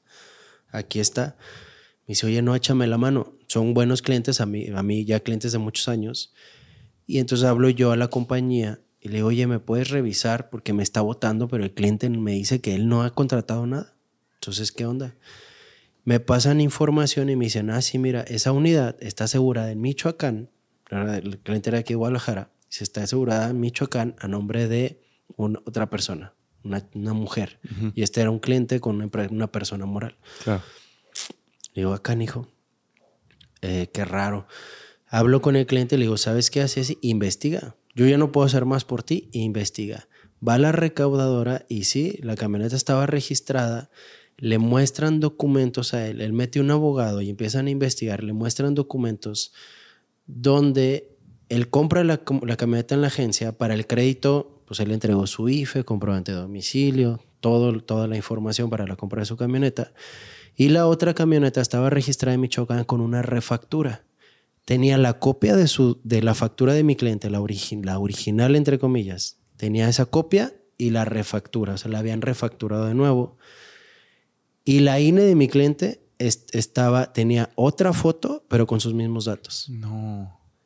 Y, firmada en dos, este, con firmas, con todo. O sea, la entregaron a la otra persona. La otra persona ni siquiera sabía. Eso se llama hacer coches gemelos. Con una camioneta bien, con una serie bien, una camioneta robada le ponen el mismo la misma serie y hacen dos camionetas iguales. ¿Cuál es el problema? Y yo le dije a mi cliente, el problema es que si a esta señora le roban su camioneta, ella la tiene asegurada, va a hacer la denuncia y tu serie va a traer denuncia de robo. Y si a ti te detienen, te vas al bote. Porque traes una denuncia de robo. Y de aquí a que demuestras y ¿Cómo fue todo el show? Que tú no fuiste y la, te vas a meter en un broncón. Le dije, tu, tu camioneta está clonada. O sea, con tu misma serie hay otra camioneta circulando en otra parte del país con esa misma serie. Él no cometió fraude, él, él fue alguien o, sea, o, dentro de la agencia o dentro de la financiera que utilizó los documentos para hacer una camioneta clonada. Entonces, hay un montón de factores y, a veces preguntan, ¿y cómo me puedo dar cuenta de eso? Realmente de ese tipo de casos es extremadamente complejo a menos de que vayas realmente a validar la serie de la unidad. Que le, le echan unos ácidos para ver que no estén remarcadas. Esa es la única forma y eso es bien complejo que alguien lo haga. Claro. Entonces, al final, la, verdad, asegurar es fácil. En tema de coches hay que tener mucho cuidado en el tema de los fraudes, que te entreguen la documentación completa. ¿Qué es una documentación completa en México? A la primera factura, por este tema de que puedes imprimir varias, ya por lo general la primera le ponen un holograma. ¿Y cuál es el tema cuando hay refacturaciones? Cuando tú compras una cuando una persona moral compra un coche y lo vende a una persona, ya sea moral o física, ellos tienen que refacturar. Eso es como la ley de impuestos. Tú te quedas con la factura de origen, refacturas para, para que el ingreso sea este, fiscalizado, se puede decir, de que estás facturando ese coche. Mm. Y entonces al nuevo dueño le entregas tu nueva factura y una copia de la anterior para que tenga el historial. Y el nuevo dueño, si es una persona física, las personas físicas sí pueden endosar facturas. Por ejemplo, si yo se lo compré a, a una persona moral y luego te lo vendo a ti, la primera factura era una persona moral, ellos me facturaron a mí y yo a ti no necesariamente te tengo que facturar. Entre personas físicas no hay obligación de facturar y te puedo endosar la factura. Simplemente en la parte trasera pongo cedo los derechos de la presente factura a JP. Entonces tú tienes la de origen, la mía y la mía endosada. Eso está legalmente correcto. ¿Cuándo se empieza a complicar? Cuando hay varias o cuando faltan endosos. Por ejemplo, si tú, JP, le, vendiste a otra persona y le refacturaste, pero esa persona no hizo el cambio de propietario, no hizo algo, y entonces cuando se lo vendió ya a una, quinta persona, eliminó, eliminó una factura tuya para no pagar impuestos o para no, no decir que debía un cambio de propietario o algo. Entonces, ¿cómo se puede dar la cuenta, cuenta a la otra persona? Porque falta de, de JP a ellos la cesión de derechos, o una factura o una cesión de derechos. Entonces, cuando, cuando hay un corte de información, es cuando te puedes dar cuenta que algo está mal. Es, nació aquí, siguió aquí, siguió aquí. Ah, pero Aquí aquí, se en- cortó. Aquí se cortó. Ya. Entonces tienes que seguir todos los endosos y todas las refacturaciones para saber que no quitaron una o que no falta algún documento. Porque si no, entonces es ahí el coche puede tener un problema. Entonces es relativamente, digo, sencillo. Les digo, hay, hay un video un poquito más largo donde explico fechas de facturaciones, este, cómo puedes validar una factura. Búsquenlo ahí en nuestras redes sociales. Este, porque sí es, sí es, a veces sí es importante, a veces el confiar en ese tipo de cosas, o, a- o a veces ni siquiera es que te estén haciendo el fraude de ti, a lo mejor la otra persona se lo hicieron, tampoco supo y te lo está trasladando. Entonces el, el darte cuenta que falta algún documento te va a evitar muchos dolores de cabeza. Pues muchas gracias, Román. Sí. Yo aprendí muchísimo este episodio. Espero que también los que lo oyeron y te agradezco mucho tu tiempo. no, al contrario, gracias, gracias por, por vernos, por la oportunidad y por la invitación. No, hombre, gracias a ti. ¿Cómo te podemos encontrar en, en- en redes? En hermano? redes, en Facebook estoy como Román Barragán, el de los seguros. En Instagram y en TikTok como el de los seguros. Y en YouTube también como Román Barragán, el de los seguros. En YouTube están los videos más completos. Muy ah, bien. La información más larga y ya en las demás redes subimos ahí Clips. clips, o preguntas, también nos pueden preguntar. Cu- Cualquier, o nuestra página de internet es tal cual el de los seguros.com y ahí pueden hacer las cotizaciones, pueden hacer todo lo que platicamos. Buenísimo. Igual aquí van a estar los links abajo. Va. Te agradezco mucho otra ti, vez y estuvo muy fregón. Muchas gracias. Que estén muy bien. Bye.